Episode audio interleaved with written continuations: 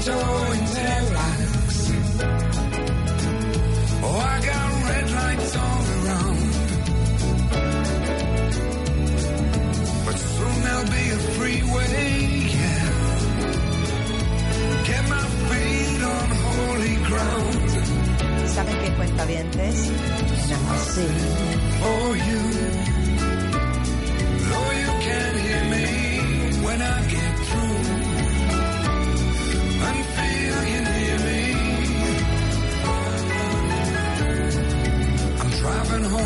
Les digo en serio que ese playlist que tengo de X de baile, de Christmas de baile, en Spotify, no saben qué bonitas canciones tienen de Navidad. Porque el villancico es duro, ¿eh? el villancico es difícil. O sea, el villancico hay que saberlo escoger muy bien para no acabar el burrito sabanero.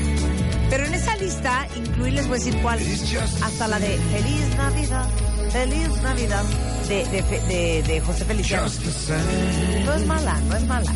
Tienes otra canción que te gusta de mi playlist, pero esta es preciosa, preciosa. Chris Ries es un compositor y cantante inglés que escribió esta canción en donde evidentemente iba manejando a celebrar Navidad con su familia hasta su casa. Por eso está contando todo lo que está viendo en el camino. Miren. Taillights. Oh, I got red lights all around. Driving home for Christmas, yeah. Get my feet on holy ground. So I sing for you. Though you can't hear me when I get through. Go and feel you near me. Driving in my car, driving home for Christmas. Una cosa, Daniel Marcos. ¿Tú eres de villancico navideño? No, o sea, no entiendo. ¿Saben que cada persona que se sienta en este, en este, en este estudio le voy a hacer la misma pregunta? Porque estoy verdaderamente impresionada. Lo triste que es la Navidad para mucha A mí gente. me encanta la Navidad, me encanta jugar con mis hijos, armar los juegos y todo, pero no soy mucho de música. Pero entonces en- entras a, a- a casa de Daniel Marcos y se oye así. No, tenemos música, no navideña. Cri, cri. No, tenemos música, pero no navideña. ACDC o... o- cosas pop, este, cosas pop, cosas de una- niños. Una Britney. Pero sí, no de, no de Navidad, no, no sé por qué, pero nunca, nunca hemos sido fans de canciones navideñas. Llegas a mi casa y hay música navideña todo el, Todo el día. Todo el día. Todo el día. Tú siempre estás de buenas, tú Me siempre da estás. idéntico si la gente que llega quiere vomitar. Me da idéntico. Pero a ver, ¿has encontrado una división de gente que le encanta y gente que la odia o? Pues sí, gente que, o sea, que es más que le pesa la Navidad. Georgina González, ven acá. A mí me encanta la Navidad. Mira, Georgina González es una experta en deportes y es una mujer muy jovial. Siéntate, Geo. Muy jovial, muy contenta, muy contenta, muy, muy animada. Mujeres, no marioneta. Exacto. A ver, Georgina. Georgina. Dígame. a ver, nada más dime una cosa. ¿Tú gustas del villancico navideño? Híjole, algunos. Pero creo que hemos logrado algo muy bueno. El otro día tuve la osadía de meterme en un centro comercial. Justo cuando voy de- del, del coche para agarrar la escalera eléctrica que le llaman y que ya entras de lleno al centro comercial, dije, ¿con qué me voy a encontrar? Con el Santo Pandora y los peces en el río. Con Mijares. Dije, por favor, no. Con Tatiana. Dije, ¿Con el burrito sabanero? con el burrito sabanero me meto online a comprar. Y no. Encontré con unas propuestas nuevas. Unas propuestas. renovadas, Unas sí hacen como propuestas. zarandear el hombro A ver, y empezar así un poco. te vamos a hacer una pregunta. Hay una canción que a mí me encanta que se llama The Happiest Christmas Tree, que es de Nat King Cole. Y es una canción que yo disfruto. Yo disfruto, yo canto. He hecho hasta videos en redes sociales con esa canción. Ya te imaginé. Me siento muy cómoda con esa canción. Rebeca la odia. Rebeca, quiero- odio todas esas cosas. Y quiero someterla a su consideración. Venga, Toma. échala.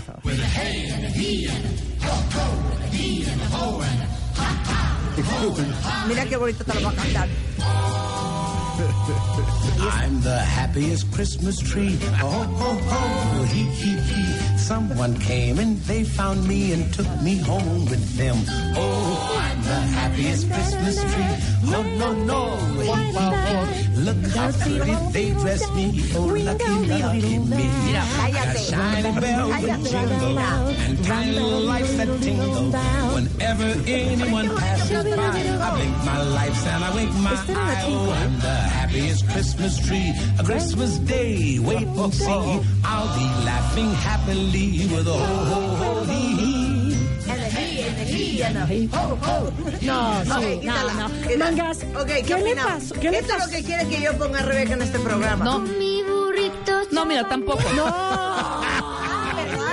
Cada vez que Tampoco. ponen eso, muere, muere una foquita bebé. Mira, este, No este, hagas eso. este una burrito, este burrito, este burrito sabanero uno ya ha crecido, entonces, obviamente. Pero de preferir, prefiero, ayer lo dije, al burrito sabanero, que esté el árbol ñoño cantando. No, Porque es el árbol que canta. A ver, ¿Qué home. pasó Bueno, ¿te gusta esta? Manga? Sí, claro. Buenísima. La bailaría feliz. mira, ponme, ponme Arre Eh, borriquito. The Most Wonderful Time of the Year de Esa Andy Williams. preciosa. Compárame eso con los peces en el río. No, no hay manera. No hay manera. Oye, It's the most wonderful time of the year. With the kids jingle belling and everyone telling you be of good cheer. It's the most wonderful time of the year. It's the high, happiest season of all. Bueno, pero además, ¿qué, qué opinión te merece esta además el canción? parado de bronce. Greetings and gay happy Claro. meetings when friends come to call. No hay manera. Manga, ¿qué te pasó? ¿Por qué cierras quiere poner esta. La Virgen No, Ponme la de Arre borriquito. poquita bebé. Poquita bebé muerta. Poquita bebé. A ver,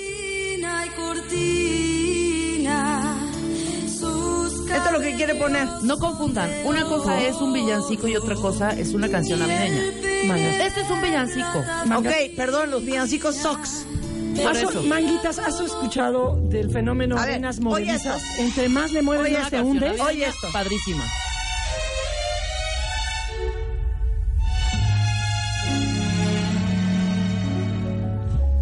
Chestnuts roasting on an open fire. Jack Frost nipping at your nose. ¿Sabes qué, Rebeca? Te digo Y la algo. nieve cayendo Hermosa. sobre tu abrigo rojo. Being sung by a choir. And folks dressed up like Eskimos. Tomada del brazo de abajo de un muérdago. Y luego sale Rebeca, yo como esto, y Rebeca va y pone esto. Venga, Denise. ¿Cómo dice? Tengo puesto un nacimiento. Mira, qué bonito. Poquita bebé. Dos poquitas bebés. Dos poquitos bebés acaban de morir. Por culpa de Rebeca. Súbele. Ah, ¿de Mira qué hija? Mira qué bonito. Denise. Denise de Calas. No, no, esa déjame la señora. Arre, borriquito, arre, arre. No, no, no, no, Vas brincando porque vas saltando todas las poquitas bebés muertas. No, no puedes hacer esto. ¿Verdad que no? No. Es más, ponme The Twilight Tales of Christmas con Paris Bennett. Ahí te va otra propuesta mía. de Michael Bublé. Maravilloso. ¿Sabes qué? Participa Daniel Marcos, no seas un Grinch. Soy, estoy completamente fuera de mi, de mi espacio.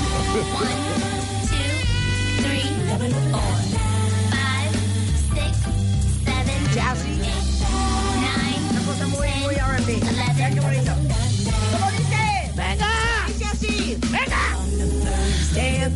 Christmas, my true love gave to me a partridge in a pear tree.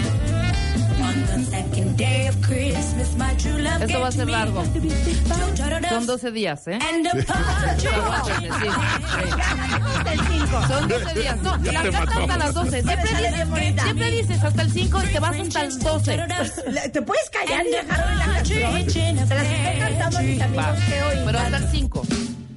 Ah, que ahí vas a ponerlo otra vez, qué bárbara. Estás viendo que es larga. Son 12 días. Te dedico esto, hija. Por todas aquellas tardes de curling entre tú y yo. Es más larga que insurgentes. A ver, va. Mira, dice así. Venga. On the first day of Christmas, my true love gave to me a partridge in a pear tree. On the second day of Christmas, my true love gave to me two turtle doves and a partridge in a pear tree. Eso.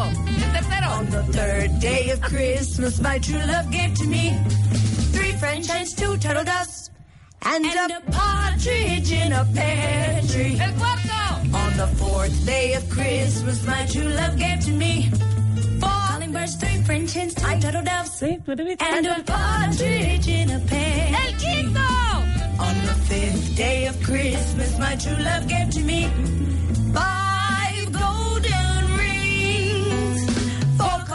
three French hens, two turtle doves, and a partridge in a pear. dejo otra. Te dejo hacer Directo quieto. a ¿Dónde te Broadway. cantan esto? Directo a Broadway. ¿Dónde te En cantan Broadway. esto, En Daniel? Broadway. Nada Gracias, más. Daniel. Nada más en Broadway. Te dejo hasta el ocho. Nada más Alex. en Broadway. Te dejo hasta el My ocho. true love gave to me six geese are laying five golden rings, four calling birds, three French hens, two turtle doves, Respira. and a partridge in a pear tree. Siete. Siete. Aire al diafragma, aire al diafragma.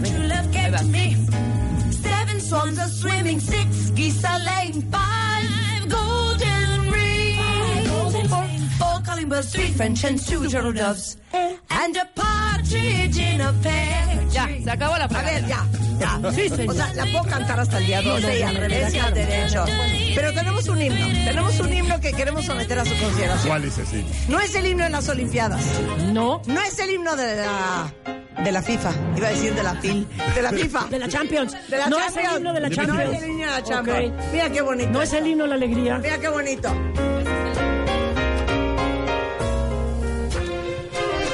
Buenísimo. Es muy buena canción. Muy buena canción. Bonita canción. Y nadie sabe que esto está compuesto por Mr. Richard Carpenter, de The Carpenters. No puede ser. Que es un gran compositor. nadie tenía 20 sabía. años cuando lo escribió. Claro, Sí. Pero oye qué joya. Oye la orquestación de esta canción. Oigan esto, cuenta bien.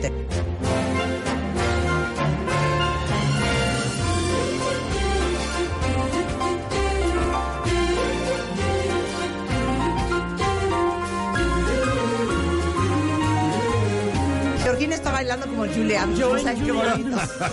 Ve qué bonito.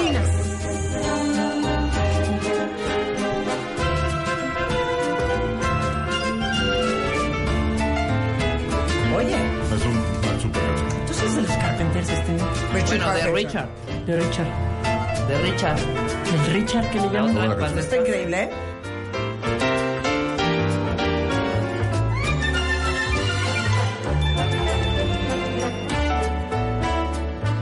Esta versión. Pero Ok, en serio tenía ¿quién ganó 10 este matamesta navideño? Esta es de los Bueno, O sea, 60 o los no, hombre, como de los sí, 70, fue en el 80. 67 No. se estrenó. Ay, claro. The Es Sound of Music. Sound of Music. Fue en los 60 Ah, y pelos. sí, bueno, pero esta de Richard Carpenter no es la original. ¿Quieren que les pongamos la original? Sí, por supuesto. Ponme a Julie Andrews. Yo Ahorita ya- voy a hacer otra, yo otra representación de. Broadway. Es divina, Es maravillosa. es divina. Bueno, y Rebeca me quiere hundir mi rating. O sea, yo creo que la vi como 12 And veces la película. Fácil. Bright kettles and warm woolen mittens, brown paper packages tied up with strings. These are a few of my favorite Things. Oh my God. Vamos a cantar. Cream colored ponies and crisp apple strudels, doorbells and sleigh bells and schnitzel with noodles, wild geese that fly with the moon on their wings. These are a few of my favorite things. Girls in white dresses with blue satin sashes, snowflakes that stay on my nose and eyelashes, silver white winters that melt into springs. These are a few of my favorite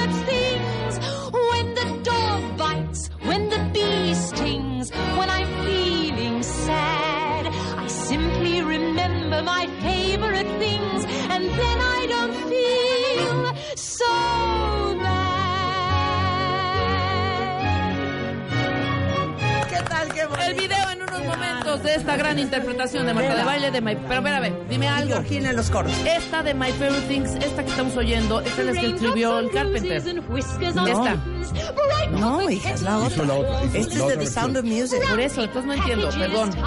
Si la que Ponle canta pausa. Luis Miguel... A ver, My Ponle pausa. A ver, favorite hija, things. ¿cuál parte no entiendes? ¿quién escribió la, ca- la canción de My Favorite Things? Eso es, eh, ya te voy a decir, son, es un dúo. Ah, Eh, ok. Escrita por X o espérate. fulano de Y tal. luego Carpenter hizo una versión acústica. Exactamente. ¿Que no fue Peter Fleming el que hizo toda la música? de- Creo que sí. No, de No, Peter Music? Fleming. fue Fleming como- no es de James como Uno Bond. de esos como de, ya Ah, sabes. no, ese es Ian Fleming. como- Pues, ¿quién era el es como productor, ese Hammerstein. Richard Rogers y Oscar Hammerstein. Ah, ok. Esos son ¿Ya podemos continuar? Ya, perdón. de la Confundiste. duda. porque ¿Quién dices, era le- Peter ¿Saben que? My Favorite Things la escribió el Carpenter? otra vez.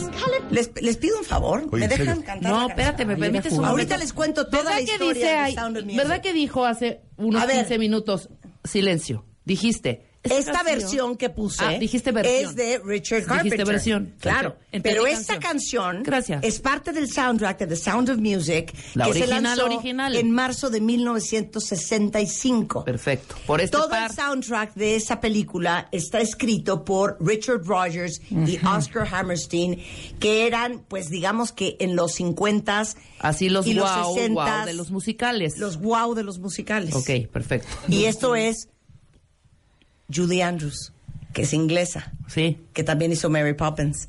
Esa no es mi pregunta. Que también Ok. hizo Víctor Victoria. Pero ya, ya no confundiste. ¿Alguna otra duda? Claro. No, perfecto. Claro. ¿Alguna Dijiste- otra no, duda? dijiste versión, está entendido. Muy Ok, bien. Continuamos. and crisp apple strudels. Doorbells and sleigh bells and schnitzel with noodles, wild geese that fly with the moon on their wings. Pero espérame, dijiste que en el año de... es que, es que, ¿qué tal? Es Espérate, como- ¿qué la gente que te Es como interrumpe si con todo tal escuchando una ¿Qué canción tal? poca Por ejemplo, madre, güey. vamos a poner otro género. Échame una rola de pop. Sí, una rola de pop que vas nuestro, cantando en tu coche, güey. Entonces vienes en el coche Con tu amiga. y si eres melómano y te fascina la música, el coche es una gran oportunidad para que todo el mundo se Te calle la trompa Claro.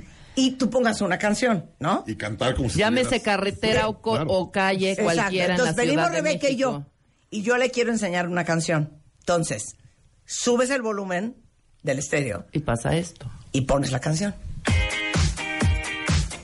Súbele. Y sabe qué fregona canción. Es Chromeo y es la nueva de Chromeo. Se llama Jealous. Escúchala.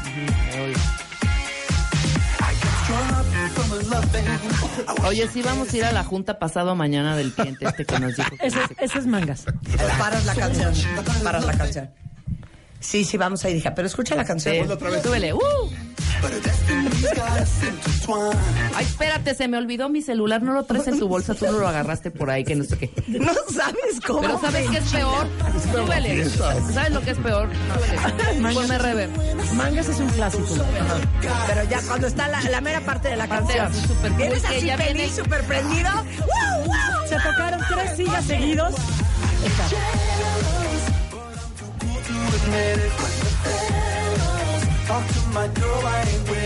En 500 metros de vuelta a la derecha. Cuidado, radar de velocidad más adelante. ¡uh! Todo. Dos segundos después. Cuidado, radar de velocidad más adelante. Redemption.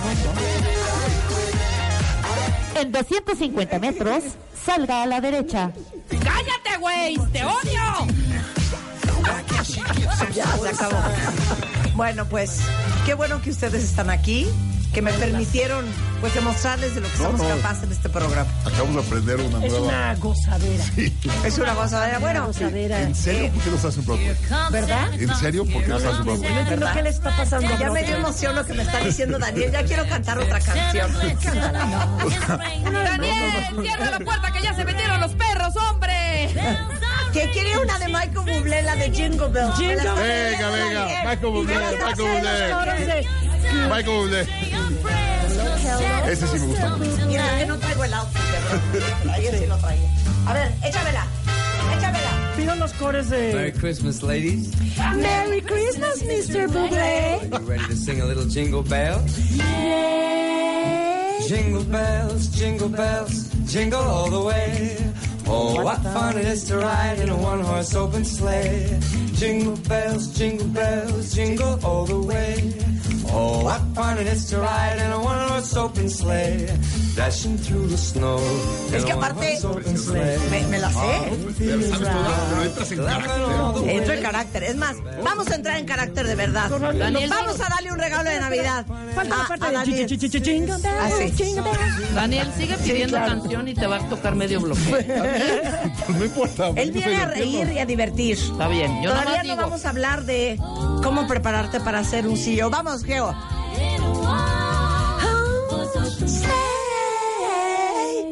No, ponme Lady is a Trap. Lady is a Trap. Se la voy a cantar. Se la voy a cantar. Pero en nuestra versión que nos gusta. Échamela, échamela, échamela, échamela.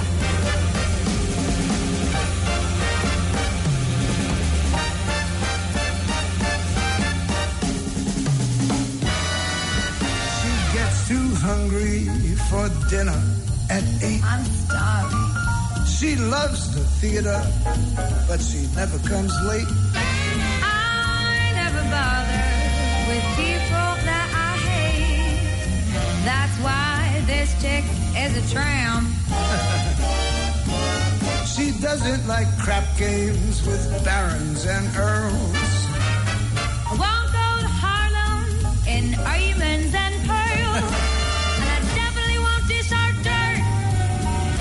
rest of those girls. That's why the lady is a tramp. I love the free, fresh wind in my hair. Life without care. Oh, I'm so broke. It's oak.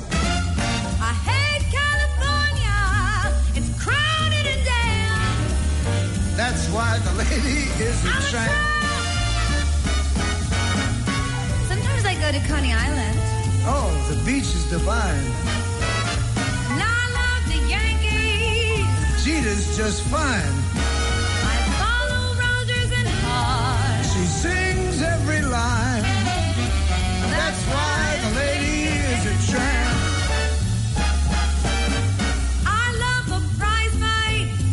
That isn't a fake. No fake. I love to rowboat with you and your wife in Central Parkway. She goes to the opera and stays wide awake. yes, I do. That's why this lady is a tramp. She likes the green Green grass grass. under her shoes. What can I lose? Cause I got no dough. Oh no,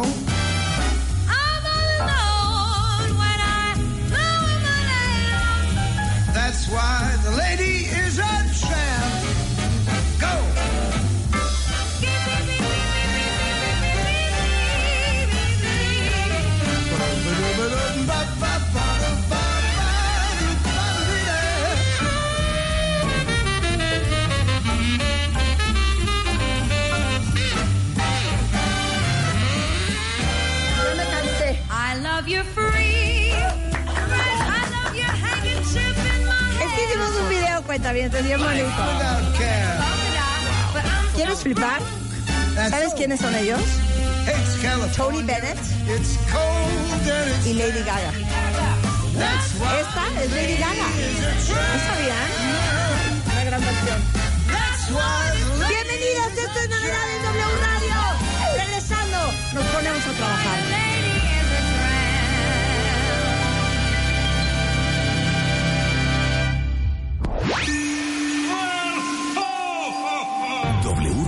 96.9. No te pierdas a nuestro invitado más especial del año en la cabina de W Radio con Marta de Baile. You better watch out. You better not cry. You better not pout. I'm telling you why. Escríbenos y conéctate vía Facebook Live por Marta de Baile y sigue la transmisión especial mañana. Marta de Baile y... Solo por W Radio. Marta de Baile. Solo por W Radio 96.9. Marta de Baile. Estamos de vuelta. Son las 10.37 de la mañana en W Radio. A ver, ¿estamos de acuerdo todos los que estamos escuchando que cuando eres profesionista, Daniel Marcos, tu tirada es crecer en la escalera organizacional? 100%. Y si hoy eres ejecutivo de cuenta, pues claro que quieres que en unos años ser el CEO o el director general de la compañía. La mayoría aspiran a eso, no todos. La mayoría aspiran a eso. Daniel Marcos es fundador y presidente ejecutivo de Growth Institute, que es la empresa líder de educación ejecutiva, embajador de Singularity University en Austin, Texas, CEO mundial de Exo Education y Daniel ha liderado programas de desarrollo para proveedores como Grupo Modelo, Alsea, Coppel, Walmart, Starbucks, Televisa y Endeavor. Y yo te voy a decir lo que yo le digo a todos los ver, que trabajan conmigo. No quieran escalar la escalera organizacional. Créanme, estar arriba es horrible. De- hace poco. No quieran ser No, no, no, CEO. 100%. De verdad, no quieran ser CEO. Es un horror ser el CEO. Te, te platico otra historia que A me ver, pasó hace poco. venga. Llegó una persona que lleva trabajando conmigo unos años y me dijo, yo entré a trabajar contigo porque tú eres un emprendedor muy famoso y tal, y yo quería aprender de ser emprendedor y tal. Después de un año de trabajar contigo, mi única conclusión es no quiero ser emprendedor. Claro, por supuesto. ya, ya que vi lo que es ser emprendedor, Claro. no quiero ser A emprendedor. ver, ¿quién, ¿quién quiere ser CEO de la empresa donde trabaja? Y díganme por qué. Porque aparte de que para mí estar arriba es muy duro, muy Es muy solitario, muy, muy solitario. Bien dice Rebeca Muñoz que las águilas no volamos en parvadas. este, independientemente de eso, aparte en realidad nadie te prepara para ser CEO. Nadie. No, y de hecho, esta es una, una relación que, que platico con mucha gente que me dice, Daniel, estoy enfocado en qué producto quiero vender, a quién se lo voy a vender, cómo lo voy a comprar, cómo lo voy a financiar y tal. Y de repente un día me levanto y digo, ay, güey, soy un CEO. Tengo nómina, tengo... Pero, pero nadie te prepara para ese momento. Nadie está pensando, voy a hacer una empresa porque quiero ser CEO. No. Nunca. Claro. Pero de repente empiezas con un producto, con una pasión, con un mercado, y de repente un día te das cuenta CEO y le dices, ¿y esto cómo se come? ¿Qué, qué es esto de ser CEO? Y nadie sabe, nadie te prepara, nadie te da eso. Y el CEO es obviamente el director general, la cabeza de la compañía, el Chief Executive, Officer. Eh, y, y aquí una cosa importante. Vas a las escuelas de negocios y las escuelas de negocios, sus clientes son las empresas grandes. Entonces no preparan CEOs, preparan ejecutivos para que sean empleados de empresas grandes. Es la realidad. Claro. De hecho, yo fui a Babson College, supuestamente el mejor MBA para emprendedores del mundo, y entro a la a la escuela, y la primer puerta a lo derecho es el área de colocación. Sí. Y voy con el de- rector y yo, yo, no, yo, ah, yo no me callo. Fui con el rector y dije, oye, no puede ser que digas que es la mejor escuela de emprendedores del mundo y la primera puerta entrando es el área de reclutamiento para empresas. Me dijo, Daniel, es que es una mentalidad esto ser emprendedor y no sé qué, y me echó el rollo, porque me dijo, mis mayores clientes son las empresas grandes que contratan mis empleados, mis estudiantes. Claro. Entonces, quieras o no, tienen que hacer ejecutivos para que los contraten las empresas grandes. Nadie Pero, prepara para pero eso. aparte otra cosa, hemos hablado mucho, por ejemplo, con Mónica Flores de Manpower Group Latinoamérica, eh, el tema de cuáles son las, las competencias que hoy se requieren de los altos ejecutivos. Aunque ustedes, cuentavientes, no estén en la antesala de ser el director general, aunque ustedes no sean hoy el subdirector o el director general y que el siguiente paso sea ser el CEO, creo que todos los que, los que quieren crecer dentro de la compañía, porque al final es una pregunta de cajón, ¿cómo te ves en cinco años? Es un tema de ¿A liderazgo. Es un tema de liderazgo. Toda esta conversación que vamos a tener Daniel y yo sirve para que ustedes empiecen a formarse en el profesionista que quieren ser. y empiecen a tener la mentalidad. Para mi gusto, lo más importante de ser un director general es la mentalidad. A ver, explain. A ver, como tú dijiste, es muy solitario, estás arriba. Sí. Tu equipo siempre esperas que tengas la razón, la razón, que tengas la respuesta correcta, Claro. que siempre sepas qué decir. Y oye, muchas veces mis, mis empleados llegan y me dicen, oye, ¿qué hago aquí? Y le volteo y le digo, no sé. ¿Cómo que no sabes? Como que es así como un shock. claro. Como, como que si eres CEO, se espera que sepas. Claro. Le digo, espérame tantito, estamos haciendo una cosa nueva, nadie lo ha hecho en el mercado, estamos probando, tampoco sé. Y se te queda viendo como diciendo, ¿y cómo esperas que yo sepa? Claro. Le digo, es que no, no espero que tú sepas, espero Claro. que lo hagamos. Claro. Un, un mentor me dice, Daniel, el ser un emprendedor es el arte de mantenerte vivo hasta llegar a tener suerte. Dice, tú, con que te mantengas vivo, la suerte te va a caer. Nadando de muertito. Sí, pero con tal de que no te mueras. Claro. ¿No? Entonces vamos a empezar por mentalidad. A ver. Tienes que entender el estrés, el problema y tal, y eres el último responsable de que las cosas sucedan. Siempre. Y si las cosas salen bien, alguien de tu equipo fue espectacular. Y si las cosas salen mal, Eres un imbécil. tú eres el imbécil. Pero hay una cosa, la gente me dice, no, es que si el director de ventas no vendió, fue el problema del director de ventas. Le digo, no, yo puse al director de ventas, yo acepté el plan, Sí. por lo tanto, el tonto soy yo. Y es cierto, tienes que aceptar todo lo que pase mal en la empresa, tú eres el responsable. Siempre. Y por cierto, no es nada más el CEO, Sí. eso es liderazgo. Entonces, Eso es liderazgo. 100%. Puede ser el director de marketing, la 100%. cabeza comercial, el jefe eh, financiero. Si en tu equipo salen las cosas mal, el eres responsable eres tú. 100%. Y yo creo que ejercer ese músculo de accountability, que es muy solitario, que tienes que tragar camote, que tienes que tener estómago, que tienes que aguantar los trancazos de tu board o de tu consejo. No, cualquiera. Y luego llegas a tu casa Claro. y no traes suficiente lana. Claro. Y tu mujer y o tu pareja, oye, la escuela de los niños y no sé qué y tal. Y tú le dices, oye, espérame tantito. O sea, vengo de pelearme 15 horas al día allá afuera. Claro. Llego aquí, quiero un espacio de tranquilidad. Claro. Y eh, te empieza a llover la de tu familia. Y el boiler se descompuso. Y el boiler- ah, y no estás aquí, trabajaste 20 horas al día. Y luego llegaste y, oye, ve, Claro. saca la- el boiler o lo que sea. Hay gente que tiene estómago. Para hacerlo. Para hacerlo no. hay gente que no. 100%. Claro. Y Venga. empieza 100% por la mentalidad. Sí, a ver, ¿quién de ustedes la tiene? ¿Quién de ustedes aguanta vara y los me la golpes"? trago completa? Llevo 20 años ser emprendedor y lo he platicado muchas veces con mi mujer. Y mi mujer me dice, es que espero que ya o la vendas o y te hagas un empleado, que re- recibas un salario estable, 9 a 6 y a las 6 llegues a la casa. 100%. Y le digo, mi amor, los salarios eh, de ese nivel, para que vivamos como vivimos, no son No así. existen, no existen, no existen. Pero, Bueno. la realidad es esa, ¿no? Es lo que esperan. Venga, Pero bueno, actitud, todo. actitud todo. Y luego, una cosa muy importante. Cuando eres un CEO o eres un líder de una empresa, muy poca gente te entiende. Entonces, me ha pasado. Oye, tengo que correr a mi socio. Yo siento que nadie me entiende, entiende. Claro. ¡No entienden! So- so- solo otro emprendedor, otro líder puede entender. Claro. De hecho, me pasó una historia. Cuando, cuando apenas yo era emprendedor, eh, mi primera empresa seria, tenía como 24, 25 años.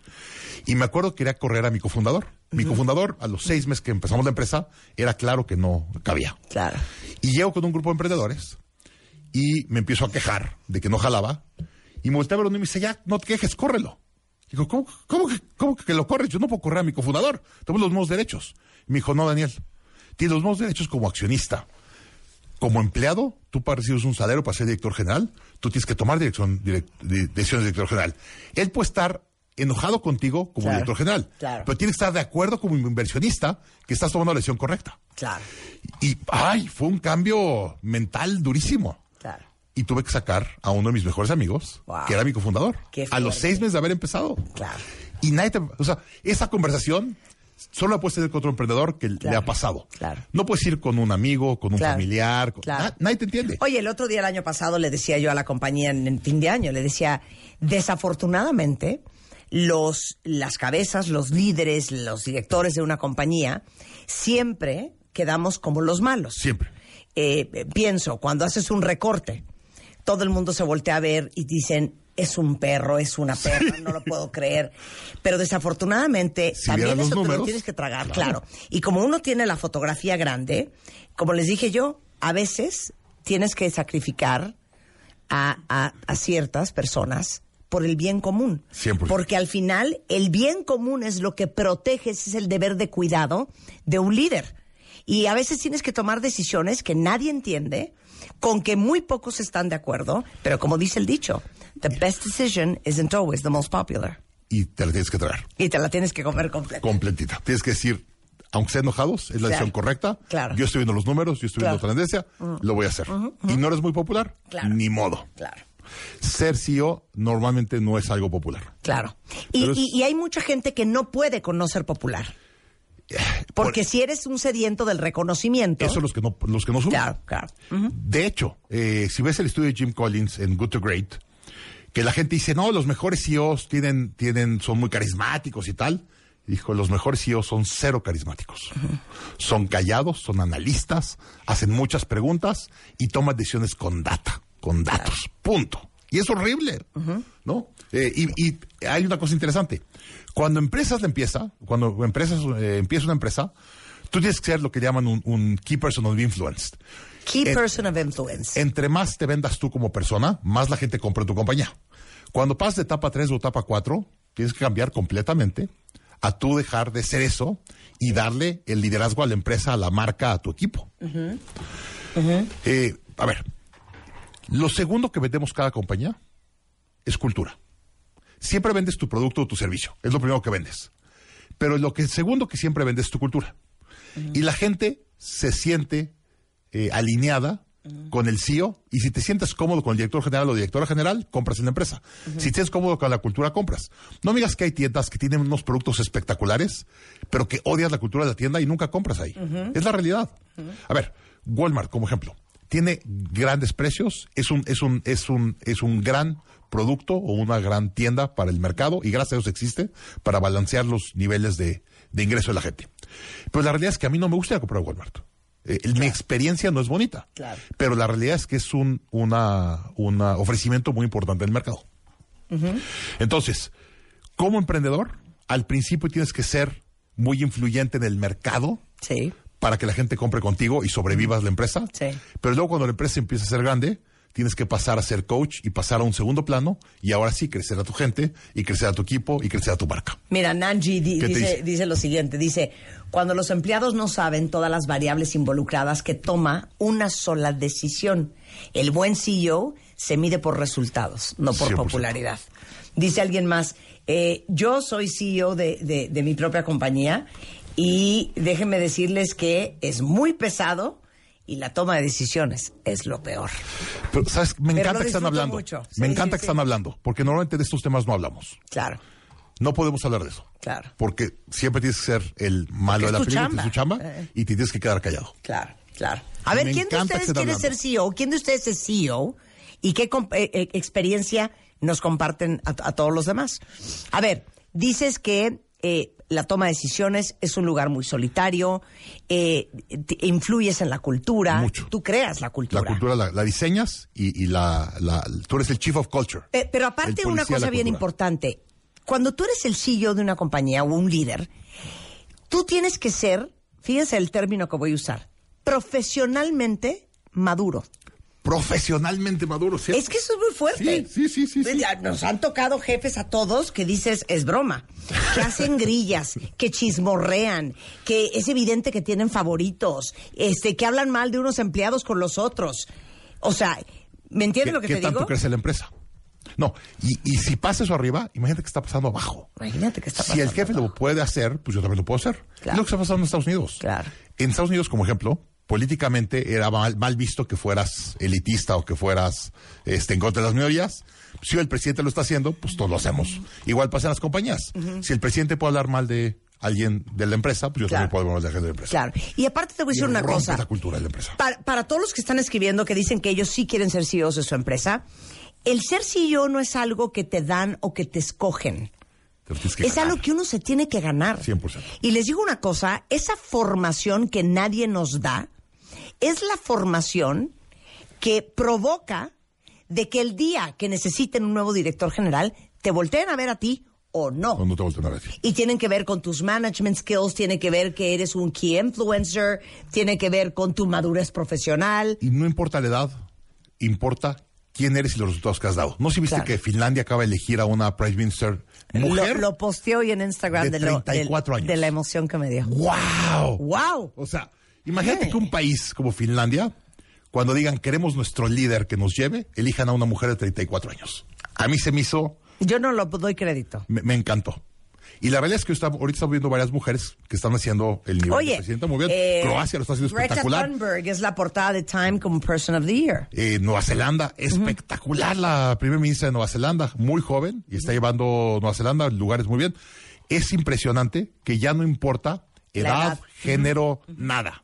Lo que importa es los resultados que has dado y la confianza que la gente tiene en ti en que tomes las decisiones correctas. Claro. Eso es ser CEO, ¿Cómo nos hacemos un buen CEO? Eh, porque con otros CEOs. si bien no te enseñan, si bien no hay un- una clase, bueno, sí hay, porque ahorita los vamos a invitar.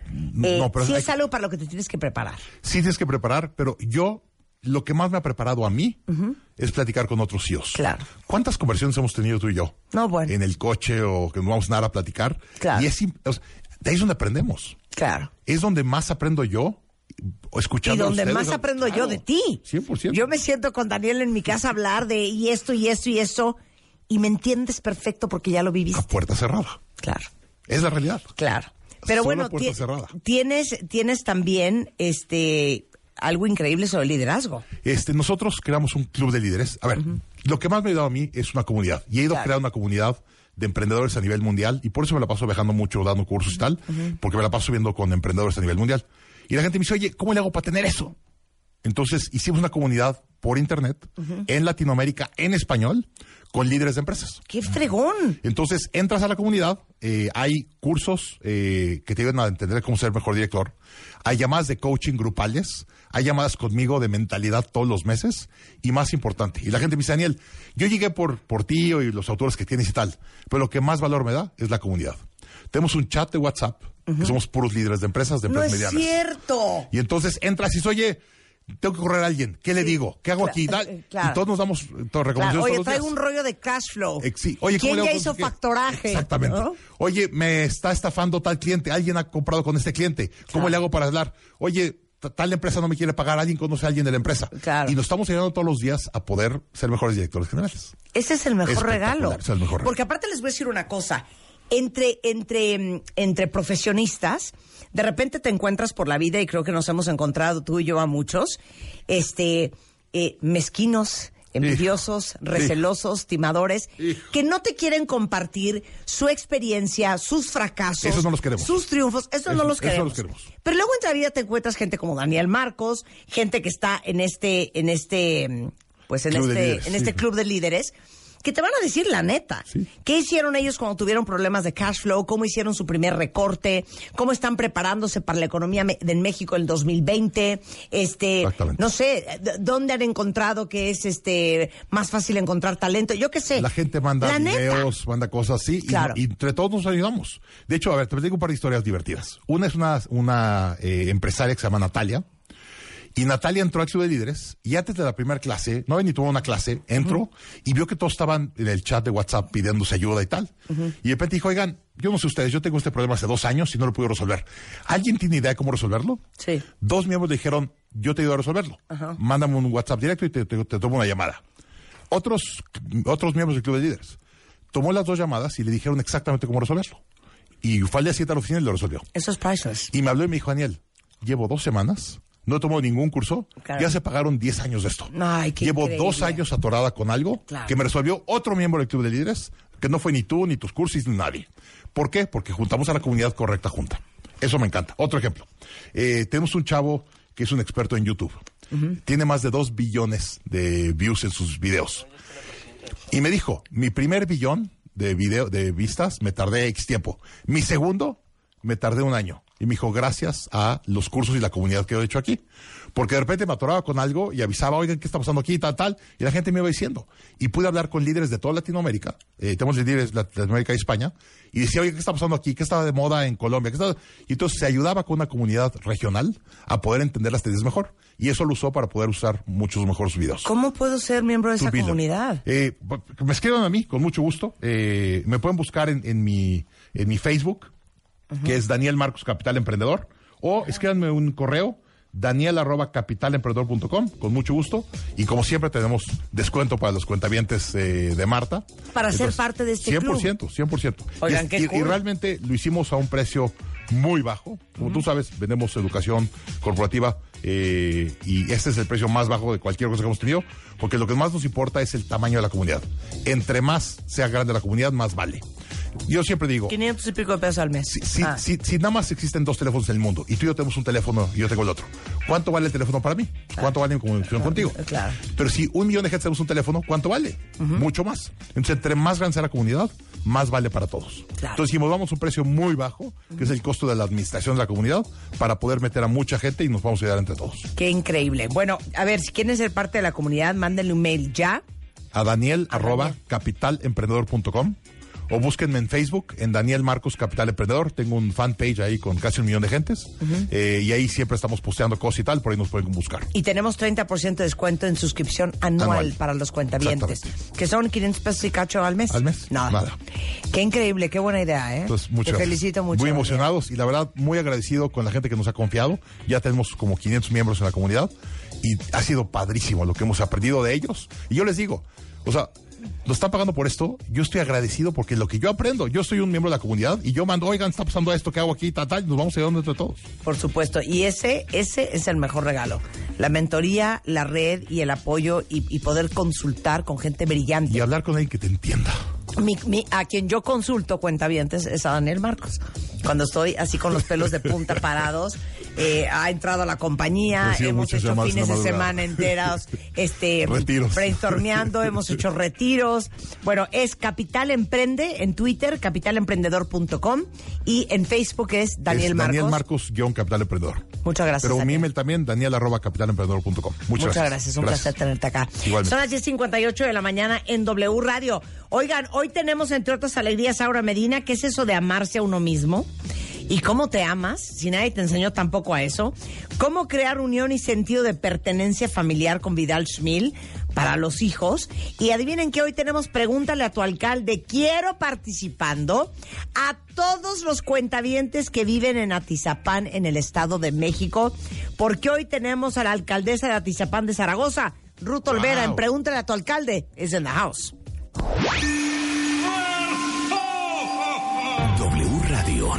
96.9. No te pierdas a nuestro invitado más especial del año.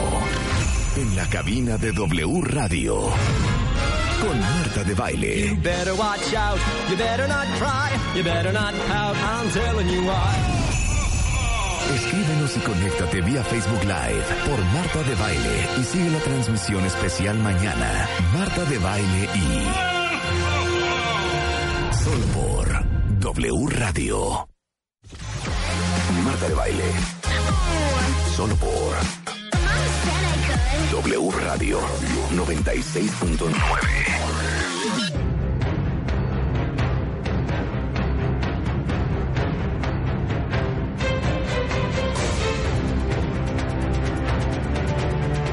A las 11.12 de la tarde en W Radio, cero es la tarde, es la mañana. Ustedes dirían, ¿es alcaldesa de Atizapán? ¿Es presidente municipal de Atizapán? Ruth Olvera, en nuestra sección, pregúntale a tu alcalde slash presidente municipal. Es en. Todos los cuentavientes que viven en Atizapán, los quiero activos en redes sociales. En este momento. Con el hashtag pregúntale a tu alcalde y pueden arrobar a arroba Ruth Olvera N. Cambiémosle, pregúntale a tu presidente municipal. No, pregúntale a tu alcalde. A ver, Ruth, En el Estado de México explícanos la diferencia entre alcalde y presidente municipal. Bueno, es una acepción. El principio es autoridad. Ajá. ¿Cuál es la diferencia? La Constitución establece que los municipios tienen autonomía municipal, que es el caso del Estado de México Ajá. y del resto del país se diferencia de las alcaldías de Ciudad de México porque estas no tienen hacienda propia ni tampoco tienen autonomía municipal porque no son municipios, derivan del tema de la delegación. Shots el presidente municipal. Municipio, no quiero ser. Alcalde. O sea, de ti sí depende la policía, el presupuesto, bla, bla, bla, bla, bla, bla. bla. Sí, precisamente hoy tenemos eh, cabildo extraordinario porque vamos a eh, aprobar el presupuesto, que de manera definitiva sale ya en el mes de febrero, pero nosotros estamos ya en todos los, este, en términos de lo que establece la ley, para estar eh, arrancando el 1 de enero el eh, nuevo ejercicio fiscal 2020. O sea, pero a ver, sí depende de ti la policía. Sí, por supuesto. No como al- en, en las alcaldías. Que está centralizada. ¿no? Exacto. ¿Qué más? Servicios públicos. Dependen de ti. Así es. No es de, pues es que perdón, lo que pasa es que la gente de la ciudad de servicios urbanos no ha venido aquí a, a la Miguel Hidalgo, por decirte algo. No, depende de nosotros. Depende de ustedes. ¿Qué más depende de ustedes? También el tema de desarrollo territorial. Ajá. excepto la autorización de fraccionamientos. Ajá. Eso sí, no depende de nosotros, eso depende del gobierno del Estado. Ok. Obviamente también el tema de las contribuciones, ¿no? porque tenemos una hacienda pública municipal que es autónoma. ¿A qué nos referimos? Derechos, impuestos, derivaciones, que es, que es tema recaudatorio municipal. Y eso, eh, en el nivel de, rec- de recaudación, pues es- se demuestra eh, qué tan eficiente eres, ¿no? Claro. Pues gatito, pregúntale a Ruth, ni tú ni yo. ¿Qué? ¿No? Gatito, pregúntale a Ruth. No, pregúntale pre- a tu alcalde. Que no es alcalde. Ah, necia. bueno, pero es lo mismo. No es lo mismo. Es lo mismo. Nos acaba de decir también ¿Puedo Vidal dejar Schmil. pregúntale a tu alcalde como hashtag Ruth? O pregúntale a tu está, ya presidente dijo Ruth que sí. municipal. Ya dijo Porque Ruth pues, que es un sí. tema de autoridad, ¿no? La Claro. verdad es que la diferencia está en el ámbito de facultades y atribuciones que establece la propia Constitución y la ley orgánica municipal. Exacto, Rebeca. Es lo- la ley orgánica. Por Es que eso tú no entiendes nada. estamos, por es no, que tú no entiendes ponerle nada. nombre preciso y exacto a Ah, cada ya cargo. saben quién es Ruth. Ruth estudió administración pública, eh, sociología, administración de negocios, este, alcaldesa de Tlanepantla y ahora presidenta municipal slash alcaldesa, me da igual, de Atizapán. Esa era la cosa. Y te faltó que también fui diputada federal. Ah, también fuiste Ándele. diputada federal del usted, 89 oiga, al 91. oiga, tanto trabajo que me costó. Tanto esfuerzo que uno hace. Oye, dime una cosa, Ruth. ¿Cuántas colonias eh, incluye Atizapán? Bueno, lo que pasa es que Atizapán es como una geografía muy especial. Porque mientras tenemos tres pueblos de origen y tenemos una comunidad triqui de la zona de Oaxaca, tenemos cuatro clubes de golf y tenemos la zona norte.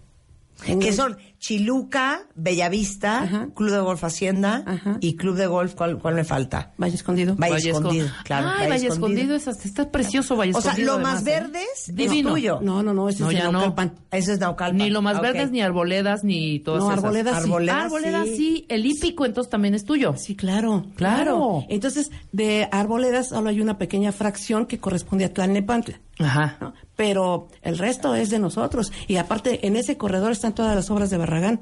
Sí, totalmente. Claro, ¿cómo no? Que además ya las arreglé, ¿eh? Las ocho fuentes ya las arreglé. Maravilloso. Oye, ¿ah, sí? Te felicito. Oye, a ver, la gente te pedía en su momento seguridad. Un gran problema en Atizapán de robo a casa habitación, robo en transporte público, robo de vehículos, eh, servicios públicos con el tema de recolección de basura, bacheo, alumbrado público, rescate de espacios públicos, protección a la mujer y equidad de género, iniciando por la administración pública, arte y cultura y educación. Esos son como los, los grandes rubros que te exigía los, ¿cómo se llaman los ati- a- atizapanenses? No, atizapenses. Atizapenses. Ese es el gentilicio. Esa, Atizapenses. Atizapenses. A ver, y quiero a los atizapenses de este programa participando y preguntando. Bueno, ¿cómo vas al día de hoy y qué es lo que has logrado y qué es lo que más te preocupa todavía? Bueno, hay cientos y miles de asuntos por atender y por resolver. O sea, esa es la primera apreciación que debe tener un gobernante, reconocer cuánto tiene que hacer, Claro. cuánto le falta y en qué tramo va.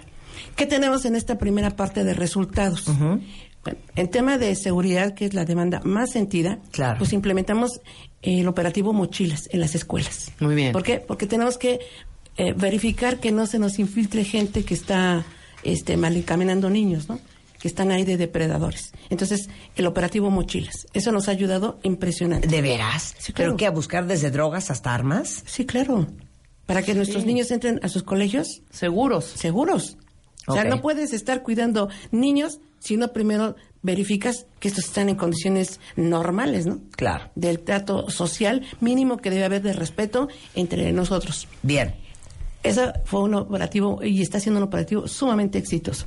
Segundo, hemos estado haciendo operativos eh, con la Guardia Nacional, con la policía, todas las policías, la Marina y la Secretaría de Defensa Nacional. ¿Por qué? Porque estamos haciendo recorridos en las 10 zonas más ácidas que son zonas rojas, que son zonas en donde se habían apoderado ciertos grupos para hacer de las suyas, ¿no? Y delinquir a manos libres. Pues no, aquí no, porque tenemos estos operativos presentes, actuantes y con resultados. Hemos estado deteniendo gente que se dedica a estar viendo lo que está mal puesto y pasar y llevárselo prestado, ¿no? Y no regresarlo nunca. Entonces, también este un, un alto. Déjame decirte, estábamos en el lugar 16 de incidencias delictivas como las que acabas de mencionar y ahora ya estamos en el lugar 34.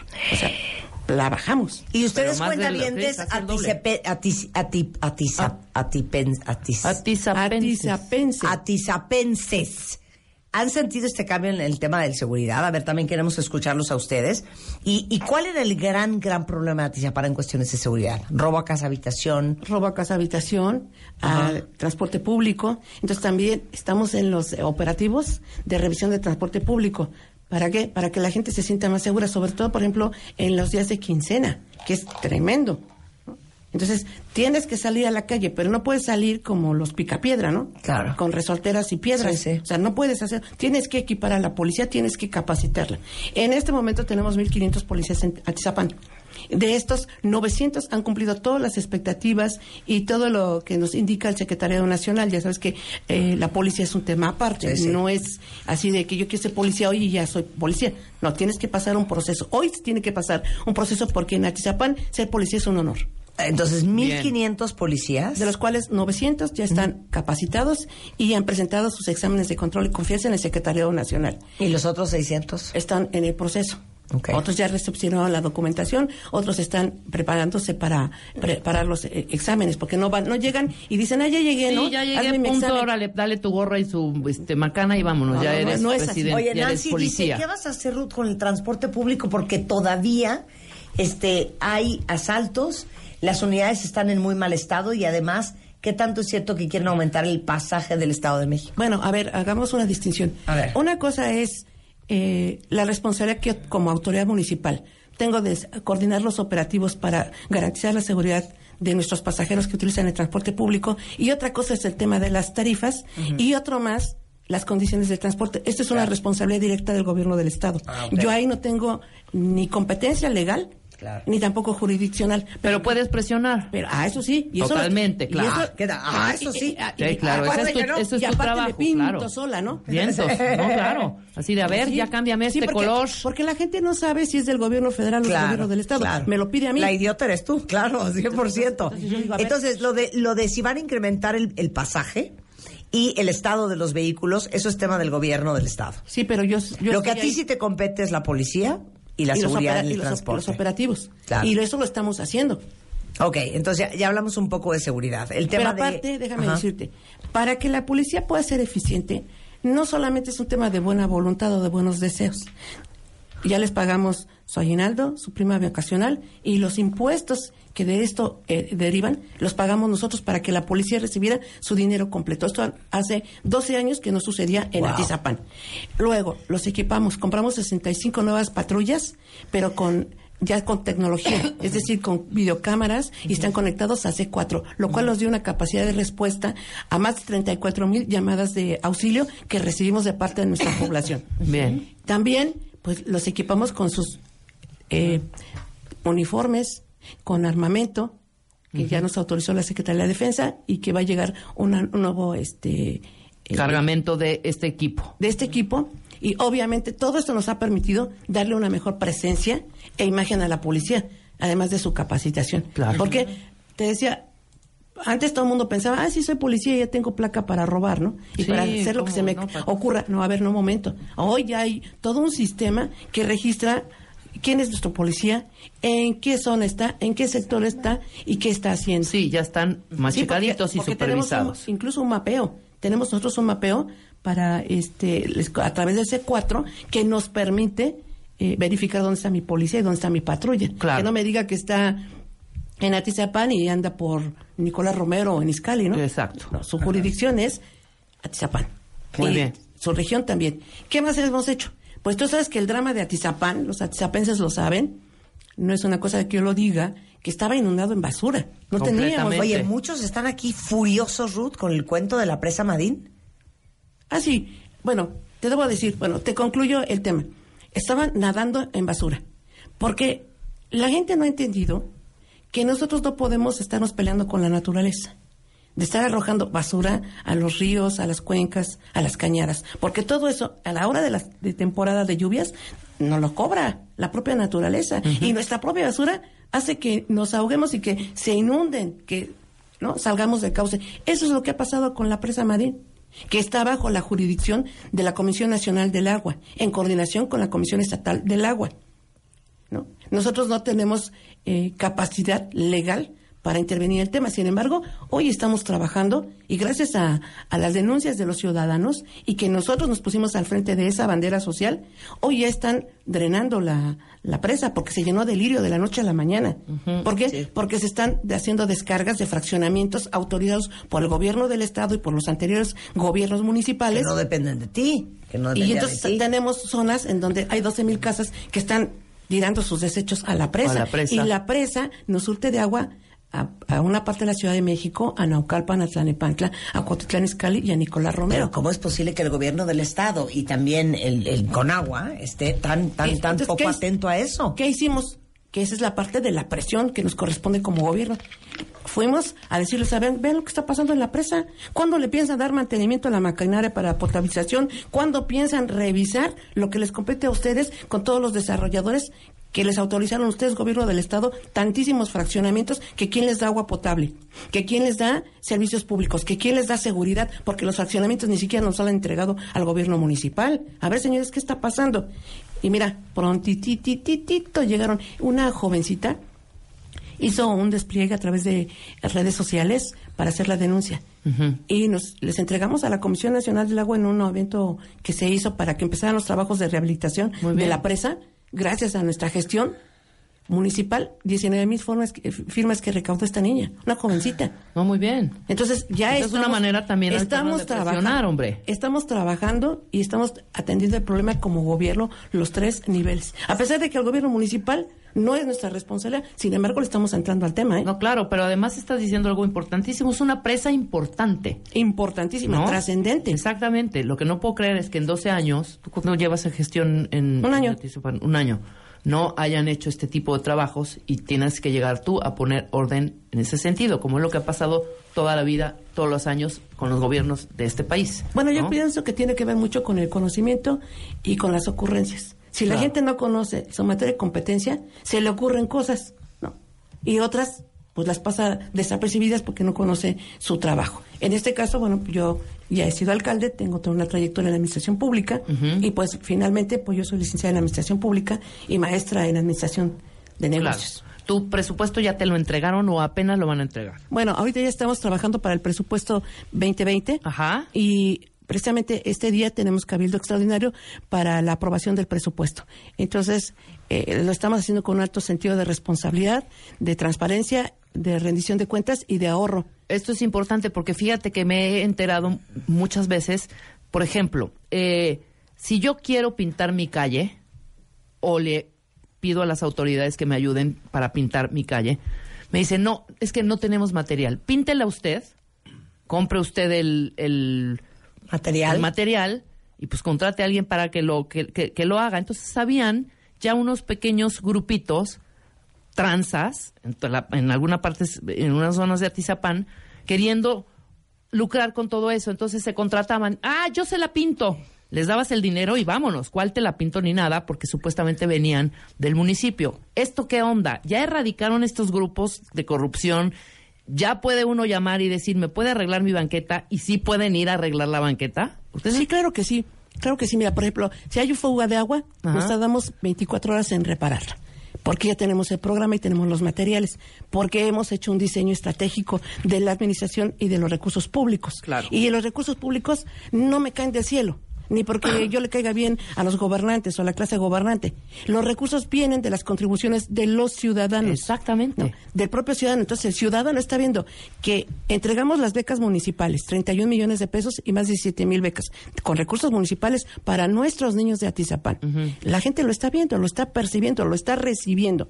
Si la gente está viendo que nosotros estamos subsidiando a nuestros atletas de alto rendimiento que han estado destacando y ganando medallas para el país, pues la gente se siente orgullosa de decir, con mis contribuciones, ahí está el resultado. Si la gente está viendo que compramos camiones recolectores de basura 24, si la gente está viendo que estamos eh, eh, acondicionando y que estamos eh, eh, trabajando con protección civil por el tema de las inundaciones y que ahora solo hubo dos... eh, de dos, eh, en estas lluvias atípicas solo hubo dos desgracias grandes que lamentar, pero le entramos con todo y de manera eficiente e inclusive hasta les restituimos su patrimonio que se perdió que la este el- que el microondas que el refrigerador que Sí, la claro, lavadora claro. lo restituimos llegamos y decimos con el se presentó en el cabildo el punto de acuerdo se aprobó y se los llevamos yo misma fui a entregarlos Oye, regresando del corte, no sé la cantidad de preguntas que tenemos de todos los cuentavientes. Es Gatito, pregúntale a tu alcalde, aunque Ruth Olvera es presidenta municipal de Atizapán de Zaragoza, porque en el Estado de México son presidentes municipales y no alcaldes. Pero es lo mismo. Básicamente estamos tratando de entender para todos los cuentavientes atizapenses. Lo dije bien. Lo dije bien. Aplausos, aplausos, claro. aplausos. Aplausos. Oye, siguen insistiendo en el tema de la seguridad. Angie Montoya, ahorita voy a leerle a, Ruth tu pregunta. Aquí dicen muchos otros el tema del alumbrado. Hablan del tema de la basura y que los de la basura te piden lana para que te la lleves. Este, eh, ¿qué más dicen por aquí? Bueno, una cantidad de preguntas impresionantes para Ruth Olvera de Atizapán, regresando del corte en Pregúntale a tu alcalde en W Radio. De baile, solo por W Radio 96.9 en vivo. Marta de baile, solo por W, W Radio 96.9. Estamos de vuelta. Son las 11.40 de la mañana en W Radio. Estamos platicando con Ruth Olvera, presidenta municipal de Atizapán de Zaragoza. Para todos los atizapenses que nos están escuchando y que son cuentavientes de este programa, tenemos una cantidad de preguntas impresionantes, Ruth, en Twitter.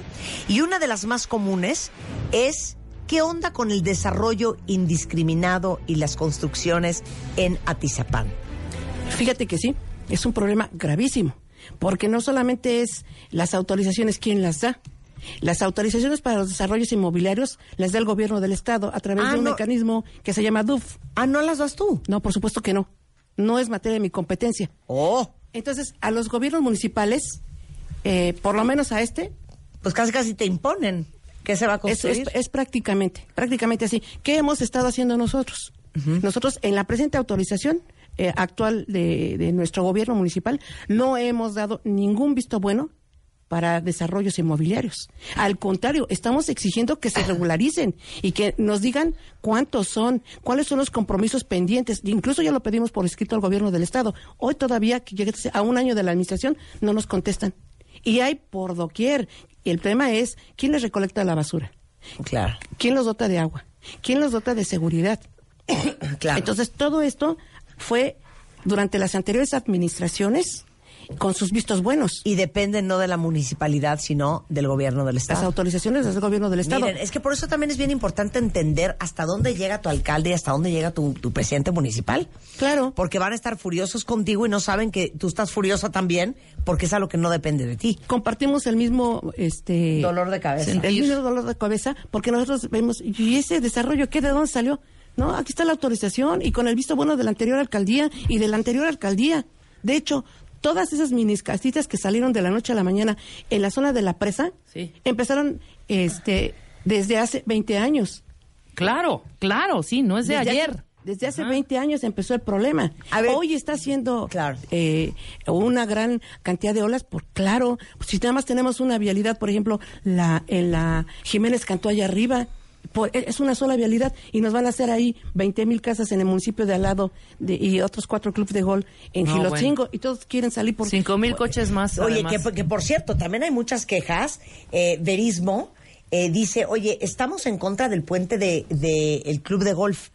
¿Qué onda con ese puente? Fíjate que en las últimas dos administraciones en Atizapán de Zaragoza, es decir, hace seis años, que no había obra pública. Ajá. Porque todos se lo gastaban entre las excentricidades de ley de pirata y la familia presidencial. Sí, claro, Ahí se iba todo y toda la bola de este de beneficiarios del usufructo indebido del poder público. Claro. Entonces, ahora resulta que si vamos a hacer las obras, se oponen al desarrollo y al progreso de Atizapán. A ver, que entienda que Atizapán no es una ranchería, es una ciudad. Sí, claro. Y que Lo que tiene pasa una es que ya no hay enorme movilidad. Tiene una enorme movilidad porque baja toda la gente de Nicolás Romero y la gente que viene también de Cuautitlán Izcalli y todos pasan por nuestra vialidad. Sí. No los puedes evitar.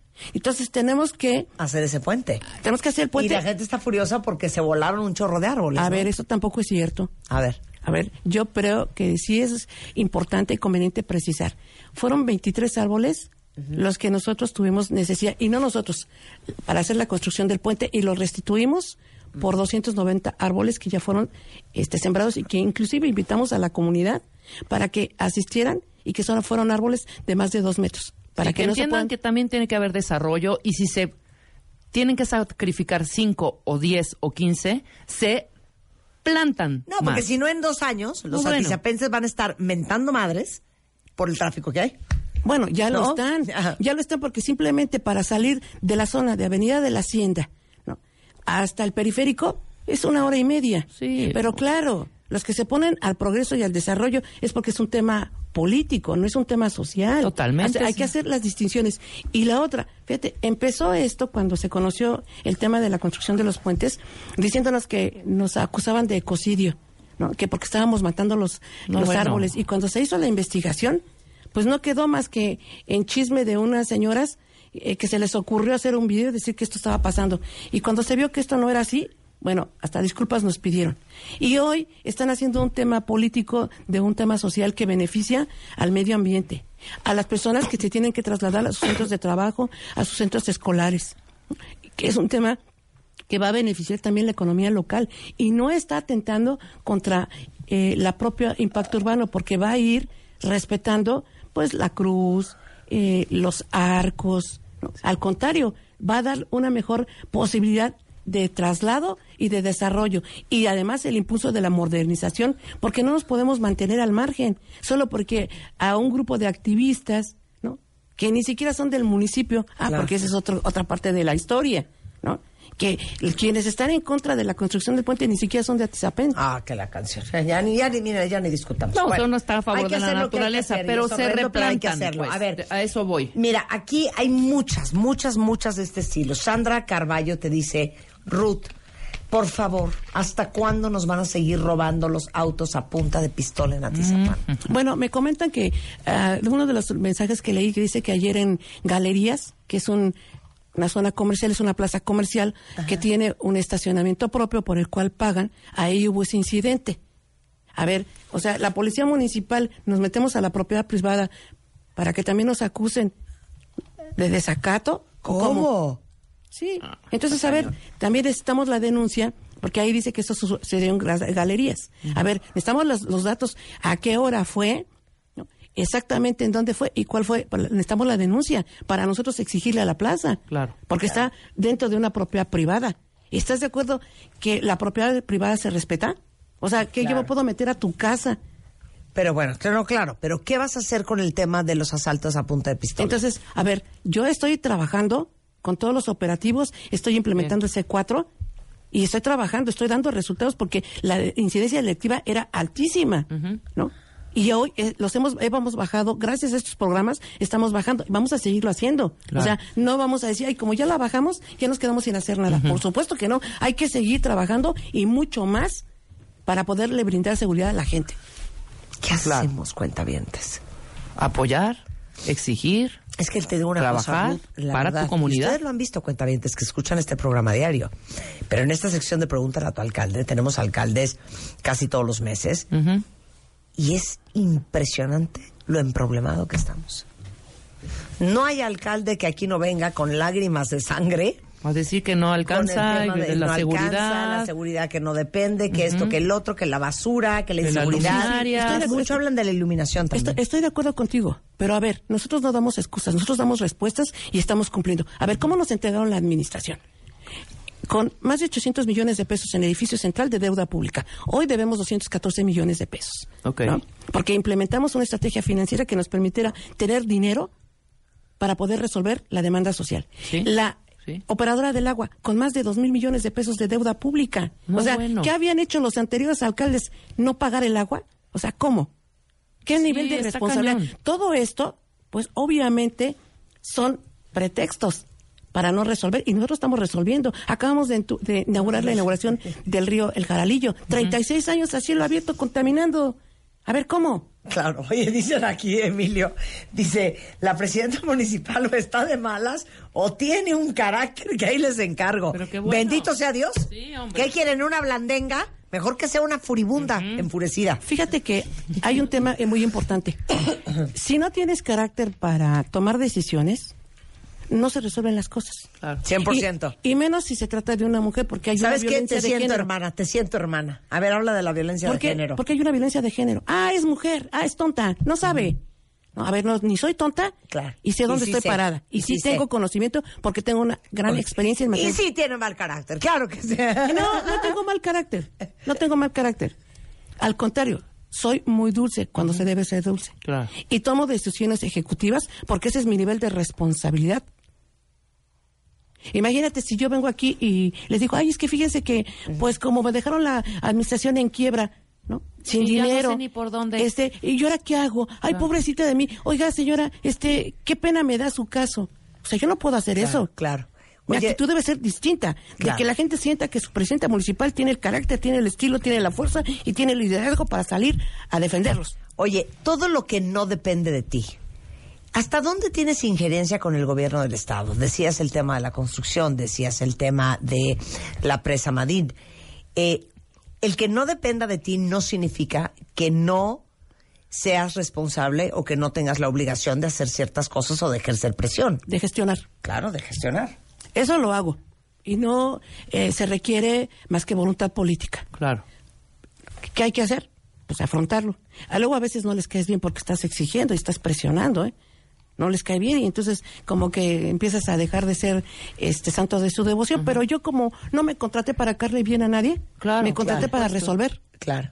¿no? Para gestionar. Y eso lo estoy haciendo y no nadie me puede decir que no lo hago. Al contrario, ¿no? tengo así cerros de oficios y de peticiones y de ir a tocar puertas para decirles, a ver, señores, ya párenle en la tizapán, ¿no? Claro. Claro. Oye, antes de que se nos acabe el tiempo, Ruth, ¿qué le quieres pedir a los atizapenses? Que hagan un análisis de lo que nosotros hemos estado resolviendo. Problemas de hace 36 años, de hace 30, de hace 20, de hace 10, de hace 5, de hace 2 años, en todos los ámbitos de la administración pública. Y que yo estoy muy agradecida con los ciudadanos atizapenses porque estamos haciendo toda esta eh, solventación de problemas sociales gracias a las contribuciones. Incrementamos de una manera muy importante la recaudación porque las obras y servicios se resuelven con dinero, no con buenos deseos, ni con buenas voluntades. Claro. Se resuelven con dinero. El tema de la inseguridad necesitamos más cámaras, necesitamos más policías, necesitamos mayor capacitación Claro. y se requiere dinero. El dinero no me va a caer del cielo, ni nadie me lo va a dar. Es con las contribuciones. Y eso yo estoy muy agradecida porque eso nos permitió ah, un, nivel, un mayor muy fuerte de recaudación que nos está permitiendo resolver. Lo mismo que pagar deuda, que en tu barrios, que estar bacheando en un programa permanente. ¿Sabes por qué hay tanta eh, solicitud sobre la luminaria? Te voy a platicar una historia terrorífica. Para que veas que para eso se necesita carácter y fuerza. Tenían contratado las luminarias. O sea, tenían un contrato. Se termina el contrato. Una licitación. Sí. Y se las llevaron. Y dejaron la ciudad a oscuras. ¿Cómo? Sí, claro, eso fue lo que hicieron. Y eso es, y la gente de Atizapán sabe que estaban en arrendamiento. Y nosotros hoy tuvimos que meter 10 mil luminarias, rapidito. Y para comprar luminarias se necesita dinero. Dinero que salió de los contribuyentes, de los propios atizapenses. Y metimos ahorita 10 mil luminarias. Y hemos estado iluminando parques, avenidas, calles, escuelas. ¿Nos falta mucho? Sí, por supuesto. O sea, si yo dijera en este momento, no, ya resolví todos los problemas, ya no falta nada, estaría mintiendo. Y no, eso no me lo perdonarían los atizapenses. Las cosas como son, con claridad y con precisión. ¿Nos falta mucho por hacer? Sí. ¿Hemos avanzado? Sí. ¿Hemos dado soluciones? Sí. Y seguimos cumpliendo. Y lo vamos a seguir haciendo. Bueno, pues esa es su eh, presidenta municipal, cuenta. Ruth Olvera, alcaldesa de Atizapán Ni un de paso Zaragoza. atrás, alcaldesa. Ni un Presidenta paso atrás. municipal. Y para tomar vuelo, Chihuahua. Exacto. Oigan, este, te, te dejo eh, con el hashtag eh, Gatito Pregúntale a tu alcalde, aunque ella es presidenta municipal de Atizapán.